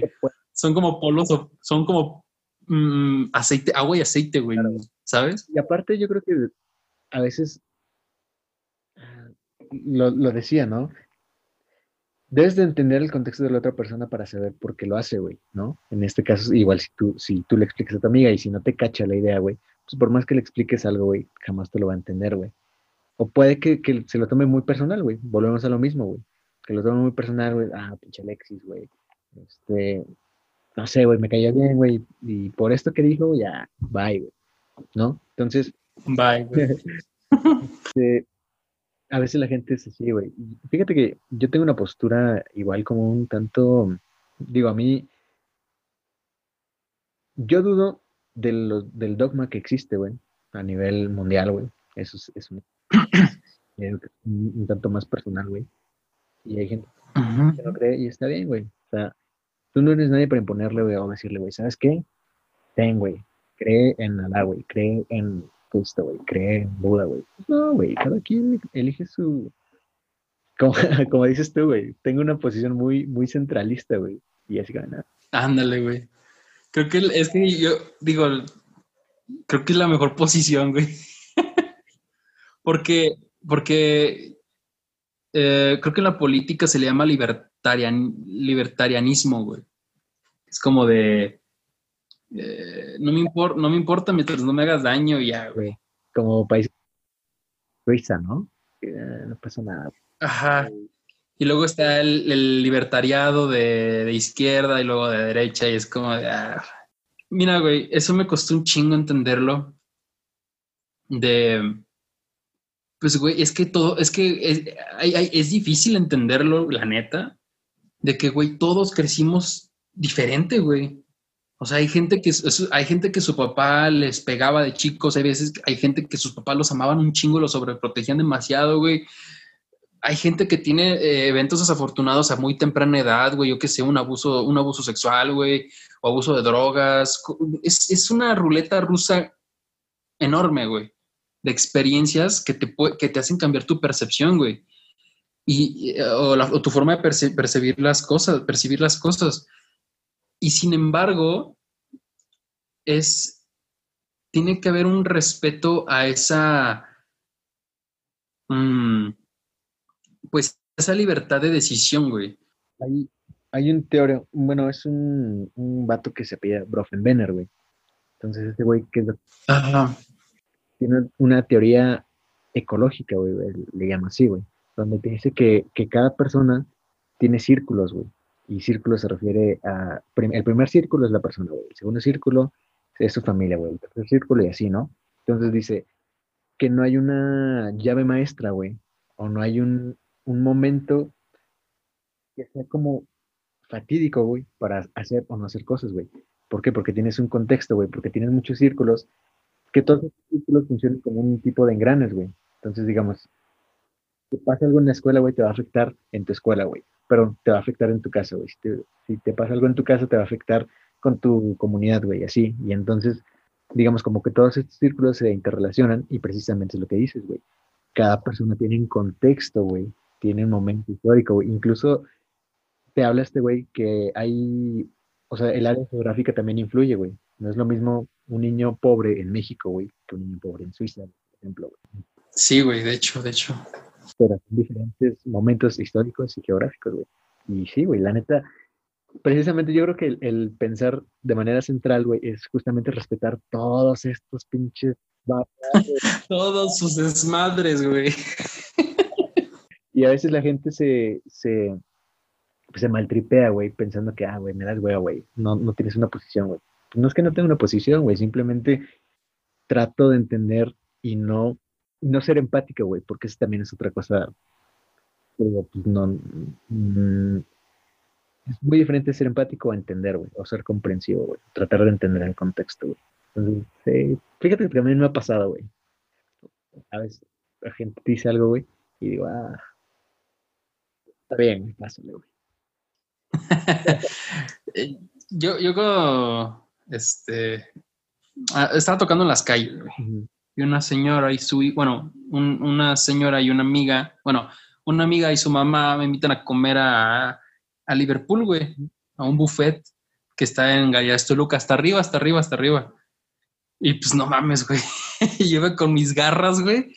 Y pues Liverpool es como pues, nice, güey, ¿no?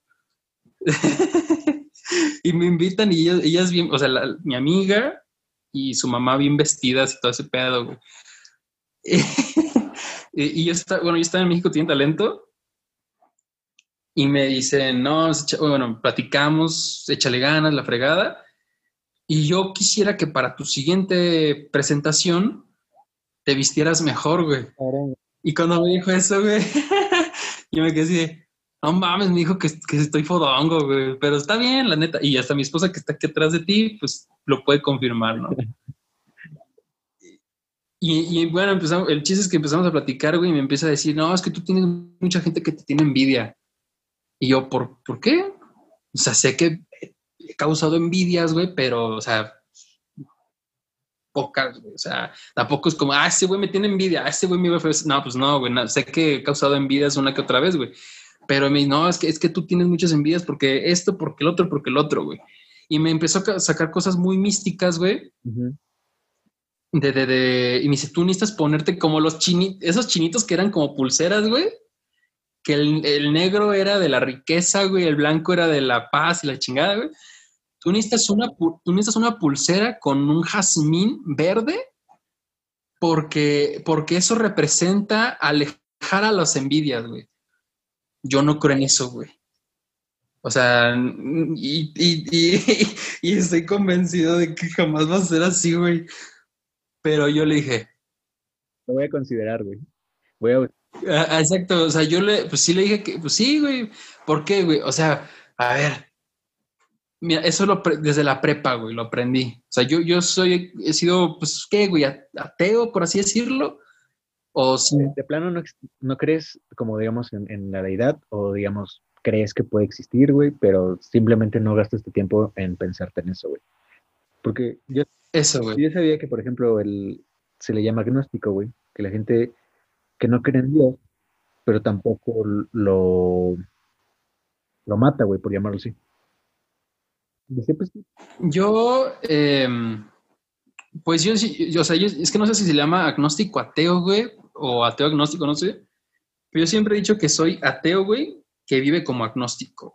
O sea, no creo en ninguna deidad, güey, eh, por mis razones. Claro. Pero no es como que vaya al día a día, ay, no, no existe Dios, güey. Claro.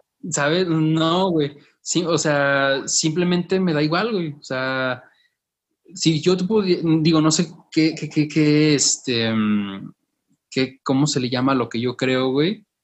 Pero yo creo en el aquí y en el, aquí y en el ahora, güey. Creo en la causalidad, güey. En mí, güey. Creo en mis seres queridos. Eh, en el, ah, pues en el aquí en el ahora. O sea, no creo que por haber tenido a mi hijo fuera del matrimonio me voy al infierno cuando me muera, güey. O sea, ¿sabes? O sea, no, no creo... Em, vaya, es que, es que ese, fue, era como el fundamento de las religiones, güey, de que pórtate bien porque te vas a morir. Y cuando te mueras, te van a, Dios te va a juzgar, güey. No, güey. Para mí, la, para mí la vida es hoy y ahora, güey. Y eso como que lo puede resumir, güey, pero eh, bueno, ahorita que estoy creando, ah, estoy creando a, mis hijos, mi esposa y yo estamos creando a nuestros hijos. Este, o sea, mi esposa, ¿mandé? Yo, creo que es lo más difícil, ¿no, güey? ¿Qué religión darle, güey? Es que, es que, o sea, yo siempre le he dicho a mi esposa que mi esposa es atea católica, güey. o, o, atea de closet, güey, porque te voy a explicar, o sea, yo la conozco, y yo no creo en Dios desde los 14 años y, y, lo maduré la idea como desde la prepa. O sea, de que ya no voy a hablar de Dios, güey. O sea, ya, que ya. Porque obviamente todo, cuando una persona deja de creer en Dios, es como de, Dios no existe, güey, Dios no existe, Dios no existe. Y ahí andas como pinche niño cagado, este, chingando todos, güey. No, y yo, yo maduré la idea en, en, la prepa aproximadamente. Y pues conozco a mi esposa en primero de prepa, a los 16 años. Y me dice que es súper católica, güey. Y así, me lleva la chingada, güey. y entonces, no, no es cierto, güey, es, es pro pedo, pero este, no, pues sí estaba así como de chale, güey, porque pues eran, bueno, su familia es muy católica, güey. Entonces, conforme la voy conociendo y todo eso, güey, pues tenemos a nuestro hijo y, y yo le decía, no, yo no creo, pues tú quieres bautizar como para el, el, ritual y, la, y festejar y reunir a la familia, pues ah, está bien, o sea, no tengo problema. Y mis dos hijos están bautizados, mis dos hijos están... ¿Qué sigue después del bautismo? Primera comunión. ¿Y qué después? Ah, y la confirmación, pero la confirmación todavía no, ¿verdad? no, y, y aparte, güey, ahorita que dices eso, yo me acuerdo que cuando la hice, güey, digo, también crecí en un hogar católico, güey. Ajá. Güey como cinco meses. Así que iba, güey, a la, a la capillita, güey, estaba y así, ¿no? Y ahorita creo que ya las tienen que llevar seis años, güey, tres años. Y yo así de, no, güey. Digo, cada quien, güey. Yo, yo, mira, eh, ¿por, qué, te digo que mi esposa es, es atea de closet, güey? Porque desde que la conozco no ha pisado una iglesia, güey. O sea, eh, a excepción, a excepción de los bautizos y todos esos sacrilegios, sacramentos, eh, y nuestro casamiento, no hemos vuelto a pisar. Ah, bueno, y cosas de la familia de, de bautizos y eso, jamás hemos pisado una iglesia para ir y arrepentirnos de nuestros pecados, de ese pedo, no, güey, jamás. Entonces yo le, y, ah, y, jamás ha rezado, güey. Ok. Y entonces yo le digo que ella está de closet porque nunca he dicho, no creo en Dios, pero pues nunca va a la iglesia, nunca se ha confesado, güey. ¿Sí me entiendes, no?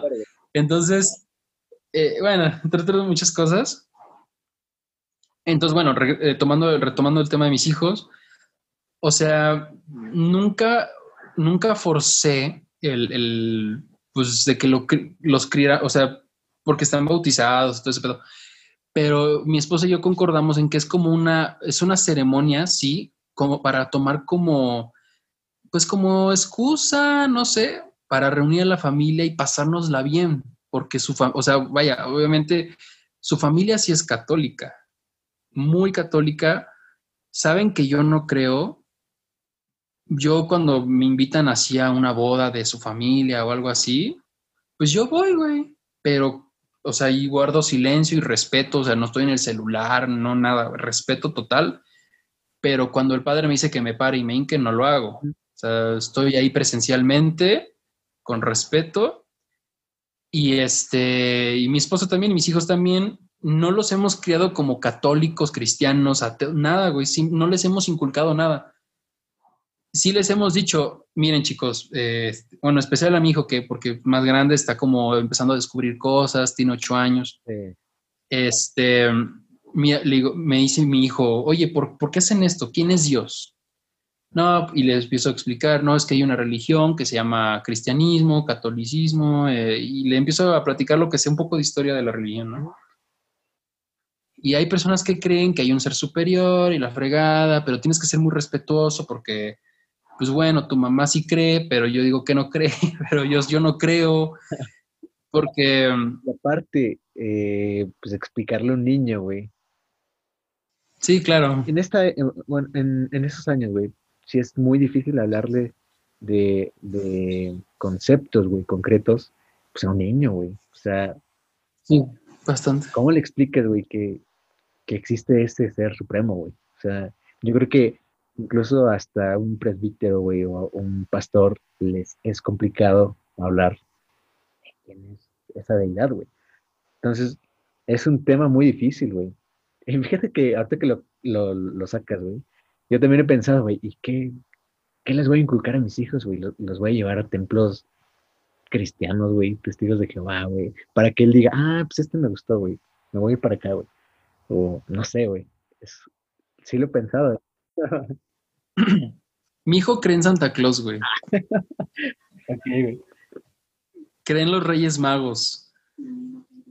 Ay, no, no, dice mi esposa que en los Reyes no, porque es que no me acuerdo cómo, cómo lo platicamos bien, pero, o sea, es que es como irónico, porque los Reyes Magos están en la Biblia, tengo entendido, ¿no? Sí que dicen que estaban buscando al Mesías, güey.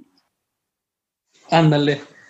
Y, Santa Claus no, tengo entendido. Este güey estaba en su pedo, ¿no? Este güey nada más es como bueno. Santa Claus andaba perdido por allá por los países nórdicos, o no sé dónde vería, güey. Entonces, le digo que es como irónico, güey, pues que no creen Dios, no creen Jesús, Reyes, pero sí creen Santa Claus, güey. Pero, o sea, mi esposa sí le ha dicho, no, así como tú me dices, es que Santa Claus es otro pedo, es, es otro libro, güey. Está en otro libro. Porque es mágico. sí, güey. Sí, digo, hablando de, temas complejos, güey, o sea, religión, güey, fútbol, filosofía, políticas, güey, con alguien, no tienen la apertura, güey, y la capacidad de, de respetar tus propias opiniones, güey, es muy difícil hablar con, con esa persona, güey. ¿Y sabes qué es lo que pasa, güey? Yo peco de esto, ¿ok? De que en redes sociales tenemos este, este factor de anonimato, güey, y la gente puede decir lo que realmente piensa, güey. Yo tengo mi cuenta privada, puede decirse que es prácticamente anónima, güey. O sea, no tengo mi foto de perfil, no tengo una foto nada más, pues está en privado. Y muchas veces, así como ves hay gente compartiendo su opinión, yo a veces también la comparto, güey. Y como la puedes decir sin consecuencia alguna de que te partan tu madre, güey, o lo que sea, güey, pues dices, ah, pues tú estás bien pendejo. pues al chile, eh, no sé, cosas, tú me entiendes, güey. Y, esa es como la, eh, la, la no, no, sé si falla, güey, de la libertad de expresión, al menos en redes sociales, de que tenemos una sobre libertad de expresión. Bueno, mm, más o menos, güey, porque el discurso de odio es, ya ahora ya todo es discurso de odio, güey. güey. O sea, dices, ah, me cagan las tazas de Mickey Mouse. Ay, no mames, güey. Yo tengo tazas de Mickey Mouse, güey. Eres Mickeyfóbico. Eres Mickeyfóbico. Y, y ah, no sé, güey. También, o sea, también yo siento que en las redes sociales ahorita sospecho y estoy, o sea, no, no tengo pruebas, pero tampoco dudas de que la mayoría de los usuarios de Internet son menores de edad, güey. Sí. Y entonces, al ser todos, o al menos la mayoría, menores, pues te esperas una más opiniones más incompletas, más menos válidas, no sé, mm, menos experimentadas. Claro, güey. No me acuerdo en qué clase, güey. Creo que fue en una de desarrollo, güey, un pedacito. Un profe nos puso un, un varias diapositivas, güey, de cerebros de, por ejemplo, de niños de 8 años, güey. Y, digamos, tenían actividad cerebral en relación a cosas que no existen, güey, por ejemplo, güey. O, por ejemplo, decían, ah, no mames, este, Santa Claus existe, güey. Entonces activaba una parte delantera, güey, que ellos realmente creían que, que Santa Claus existía, güey, por ejemplo, güey. Y luego iba a diapositivas, ¿no? Y luego le, le hacían la misma eh, afirmación a alguien de 24 años y no se activaba completamente nada, güey. Entonces, esto quiere decir que... Fanatismo, ¿no? Real a partir de tus 23, 24, güey. O sea, realmente lo que hablas a tus 17, 18, lo estás hablando de que aún ves Naruto, güey, y crees que vas a sacar pinche cosas de las manos, güey, por ejemplo. No, güey, nosotros tuvimos un problema pequeño cuando Liam era más chico, mi hijo Liam, que una vez nos preguntó que cómo le podíamos hacer para teletransportarnos, güey. Sí, güey. Entonces tuvimos una charla larguísima con él en ese entonces. Fue, así de, fue así de, a ver. Y le pusimos el típico ejemplo que no sé si fue verdad, güey, o no. Del niño que se aventó del último piso pensando que era Superman y se murió. Ah, sí. Sí, dice, ¿no? Que, que, que fue real, güey. Ajá, es, es, como una leyenda urbana, algo así, güey. Y, y, y, ya le explicamos de que, pues, güey, perdón, que no escape de la realidad y, bueno, fue una charla un poquito larga. De que los superpoderes, las historietas, todo ese pedo. Sí. Es que... Y creo que... Perdón. Perdón. No, no, dime, güey. Ah, es que ese estudio, eh, perdón, un segundo. Es que ese estudio que, que me comentaste eh, creo que también lo había visto, o sea, lo había visto en un... Era un, era un mini documental en YouTube del fanatismo, güey. y que hablaba, así lo que me acabas de decir, que en una zona, en la zona media prefrontal, era como la, la percepción de la realidad, güey. Y que los, los fanáticos, que son como las personas de que creen en algo de a huevo, les traigas pruebas contrarias, etcétera, esa, esa, esa zona de su cerebro no, no, no, no este, recibía electricidad, güey. O sea, estaba apagada, pues. Entonces, al, y, al no percibir las maneras de las cosas de manera realista, güey, pues tu, tu, tu, tu, percepción de la realidad se distorsiona totalmente, ¿no? Y, y, el impacto que puedes tener ante demás personas, güey, porque a veces, pues no sé, güey. es que te iba a decir, a veces, imagínate ese tipo de personas en cargos poderosos, güey, hablando eh, de temas religiosos, güey. Híjole, güey, es, es complicado. O sea, imagínate un padre que digas, no, güey, pues es que, ¿qué tal que el Espíritu Santo no existe, güey? ¿Cómo, güey? Y que empiece a soltar la letra, güey. De repente, o sea, es lo mismo que cree ese güey, lo contagia a los demás eh, filigreses, güey. Es, es como el pedo de las sectas, ¿no, güey? Sí, güey. Y luego te pones a investigar de sectas de Estados Unidos, todo ese pedo. Obviamente los casos más extremos son güeyes de que, como Charles Manson, obviamente esos son ya radicalismos, ¿no, güey? De que Charles Manson tiene una secta y mandaron, los miembros de su secta, por órdenes de él, mandaron a matar a, a la esposa de Roman Polanski y todo ese pedo, ¿no? Lo que pasó en Once Upon a Time, ¿no? Ajá. Ajá, exacto, güey. Y obviamente son casos extremos. Luego el de Tom, no me acuerdo el apellido, güey, pero que hubo un suicidio masivo por una secta, güey, cosas así, güey. Y que a los niños los obligaban, no mames, güey. Y, entonces, o sea, dentro de lo que cabe, güey, o sea, obviamente lo que hacen no es ético, güey. Ningún sentido es ético, güey. Pero el hecho de que hay una persona vulnerable, güey, emocionalmente hace que caigan en ese tipo de cosas, güey mi mamá ha caído, güey, mi papá ha caído.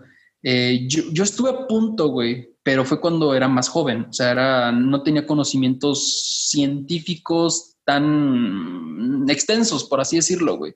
No era tan curioso, no era tan... Eh, no me cuestionaba tantas cosas, o sea, te, estoy hablando cuando tenía 16 años, güey. Es cuando eres... Y, sí, exacto. De hecho, yo, ahí aprendí que todo lo, todo lo verdaderamente bueno cuesta, güey. Lo que te iba a decir, güey. Lucran con la creencia de la gente, güey. Porque, híjole, güey. No quiero afirmar que todos, güey. Sí, exacto, exacto. Una correlación, güey, entre pastores que viven muy bien, güey. Que tienen una vida, híjole, güey. Muy. que no deberían de tener, güey si se supone que eh, su profesión, güey, sería repartir como güey, que te en práctica, güey, que no te materialices, güey, que seas más espiritual, güey, pues no lo veo yo en ti, güey. Entonces, tú estás lucrando con lo que tú me estás vendiendo, güey, pero yo no veo a ti haciéndolo, güey, ¿no? Entonces, sí, básicamente están lucrando, güey, con la necesidad de la gente, güey, porque a veces es gente bien necesitada, güey, a nivel, pues, emocional, güey, que está pasando por momentos bien duros, güey, y tú le endulces, güey, el oído, güey, con tantas cosas, güey. Híjole, güey, sí, como dices, es muy poco ético, güey. Es, es, no es nada ético. Yo creo que ya nos salgamos un chingo, güey. Vayamos cerrando esto, güey. Y pues no sé, güey. Yo me la pasé bien chingón contigo, güey. No pensaba que nos fuéramos a alargar tanto, güey. Simón. Sí, te iba a decir desde, desde el iniciando, güey. Que pues muchas gracias por, por aceptar la, la plática, güey. O sea, creo que, como te dije, güey, has estado en diferentes medios, güey. Y el hecho de que tengas esa apertura, güey, de hablar con alguien, güey, pues habla muy bien de, de la persona que eres, güey. Digo, estás bien cimentado en lo que, en lo que eres, güey. Y gracias, gracias. No estás fuera de jamás, güey. ¿Cómo, vas a hacer un, podcast contigo? No, ya, se me olvidó, Ya no te conté de Mix Banda, güey. También esa no te la conté. pues podemos armar una Alexis parte 2, güey, como te digo, güey. Changos, ya son las 12. ¿Tienes espacio para una última anécdota? ¿Sí? ¿Qué programa va a ser este, güey? El... Este va a ser el Albores, güey. El que te envié, güey. O sea, pero de tu podcast, ¿qué número es, güey? Este me parece que creo que va a ser el 7, güey. 7 o 7. No, yo creo que ya, güey, porque este también no creo que mi esposa me regañe, güey. Pero cuando quieras, este, la cuento, güey. Sí, armamos, armamos otro, güey. Va, güey. Ahí me invitas. Con mucho gusto. Sí, sí, sí. Y pues nada, güey. Muchas gracias por aceptar tu nueva cuenta, güey. Armar algo, güey. Eh, nada, güey, ¿algo más que quieres agregar? Sigan sus sueños, güey. Y, y, tengan algo de respaldo. O sea, o sea, estudien una carrera, güey. Acá, así acaben su carrera y dedíquense a su pasión, güey. Como una, una pasión secundaria, por así decirlo. Y nada, güey. Muchas gracias por estar aquí. Se queda abierto el micrófono, güey, para regresar y armar un Alexis Parte 2, güey. Late, güey. Va, güey. Encantado, güey. Encantado. Me gustó mucho la entrevista. Se sintió muy amena. Gracias, güey. Pues igual, eh, si quieren darse una vuelta, si quieren saber quién es Alexis, está. Seguramente van a saber quién eres, güey. Les digo, el, el, el podcast es güey, van a. Entonces, pues nada, dense una vuelta por, por sus redes sociales, los voy a dejar por ahí abajo, güey. Que se den una vuelta y gracias. Muchas gracias. Cuídense mucho a todos. Igual, muchas gracias, hermano. Cuídate mucho y ahí nos ponemos de acuerdo. Sin pedos, güey. Se otra vez. vale, voy, voy, voy, anotando mis anécdotas oscuras, güey. Relativo.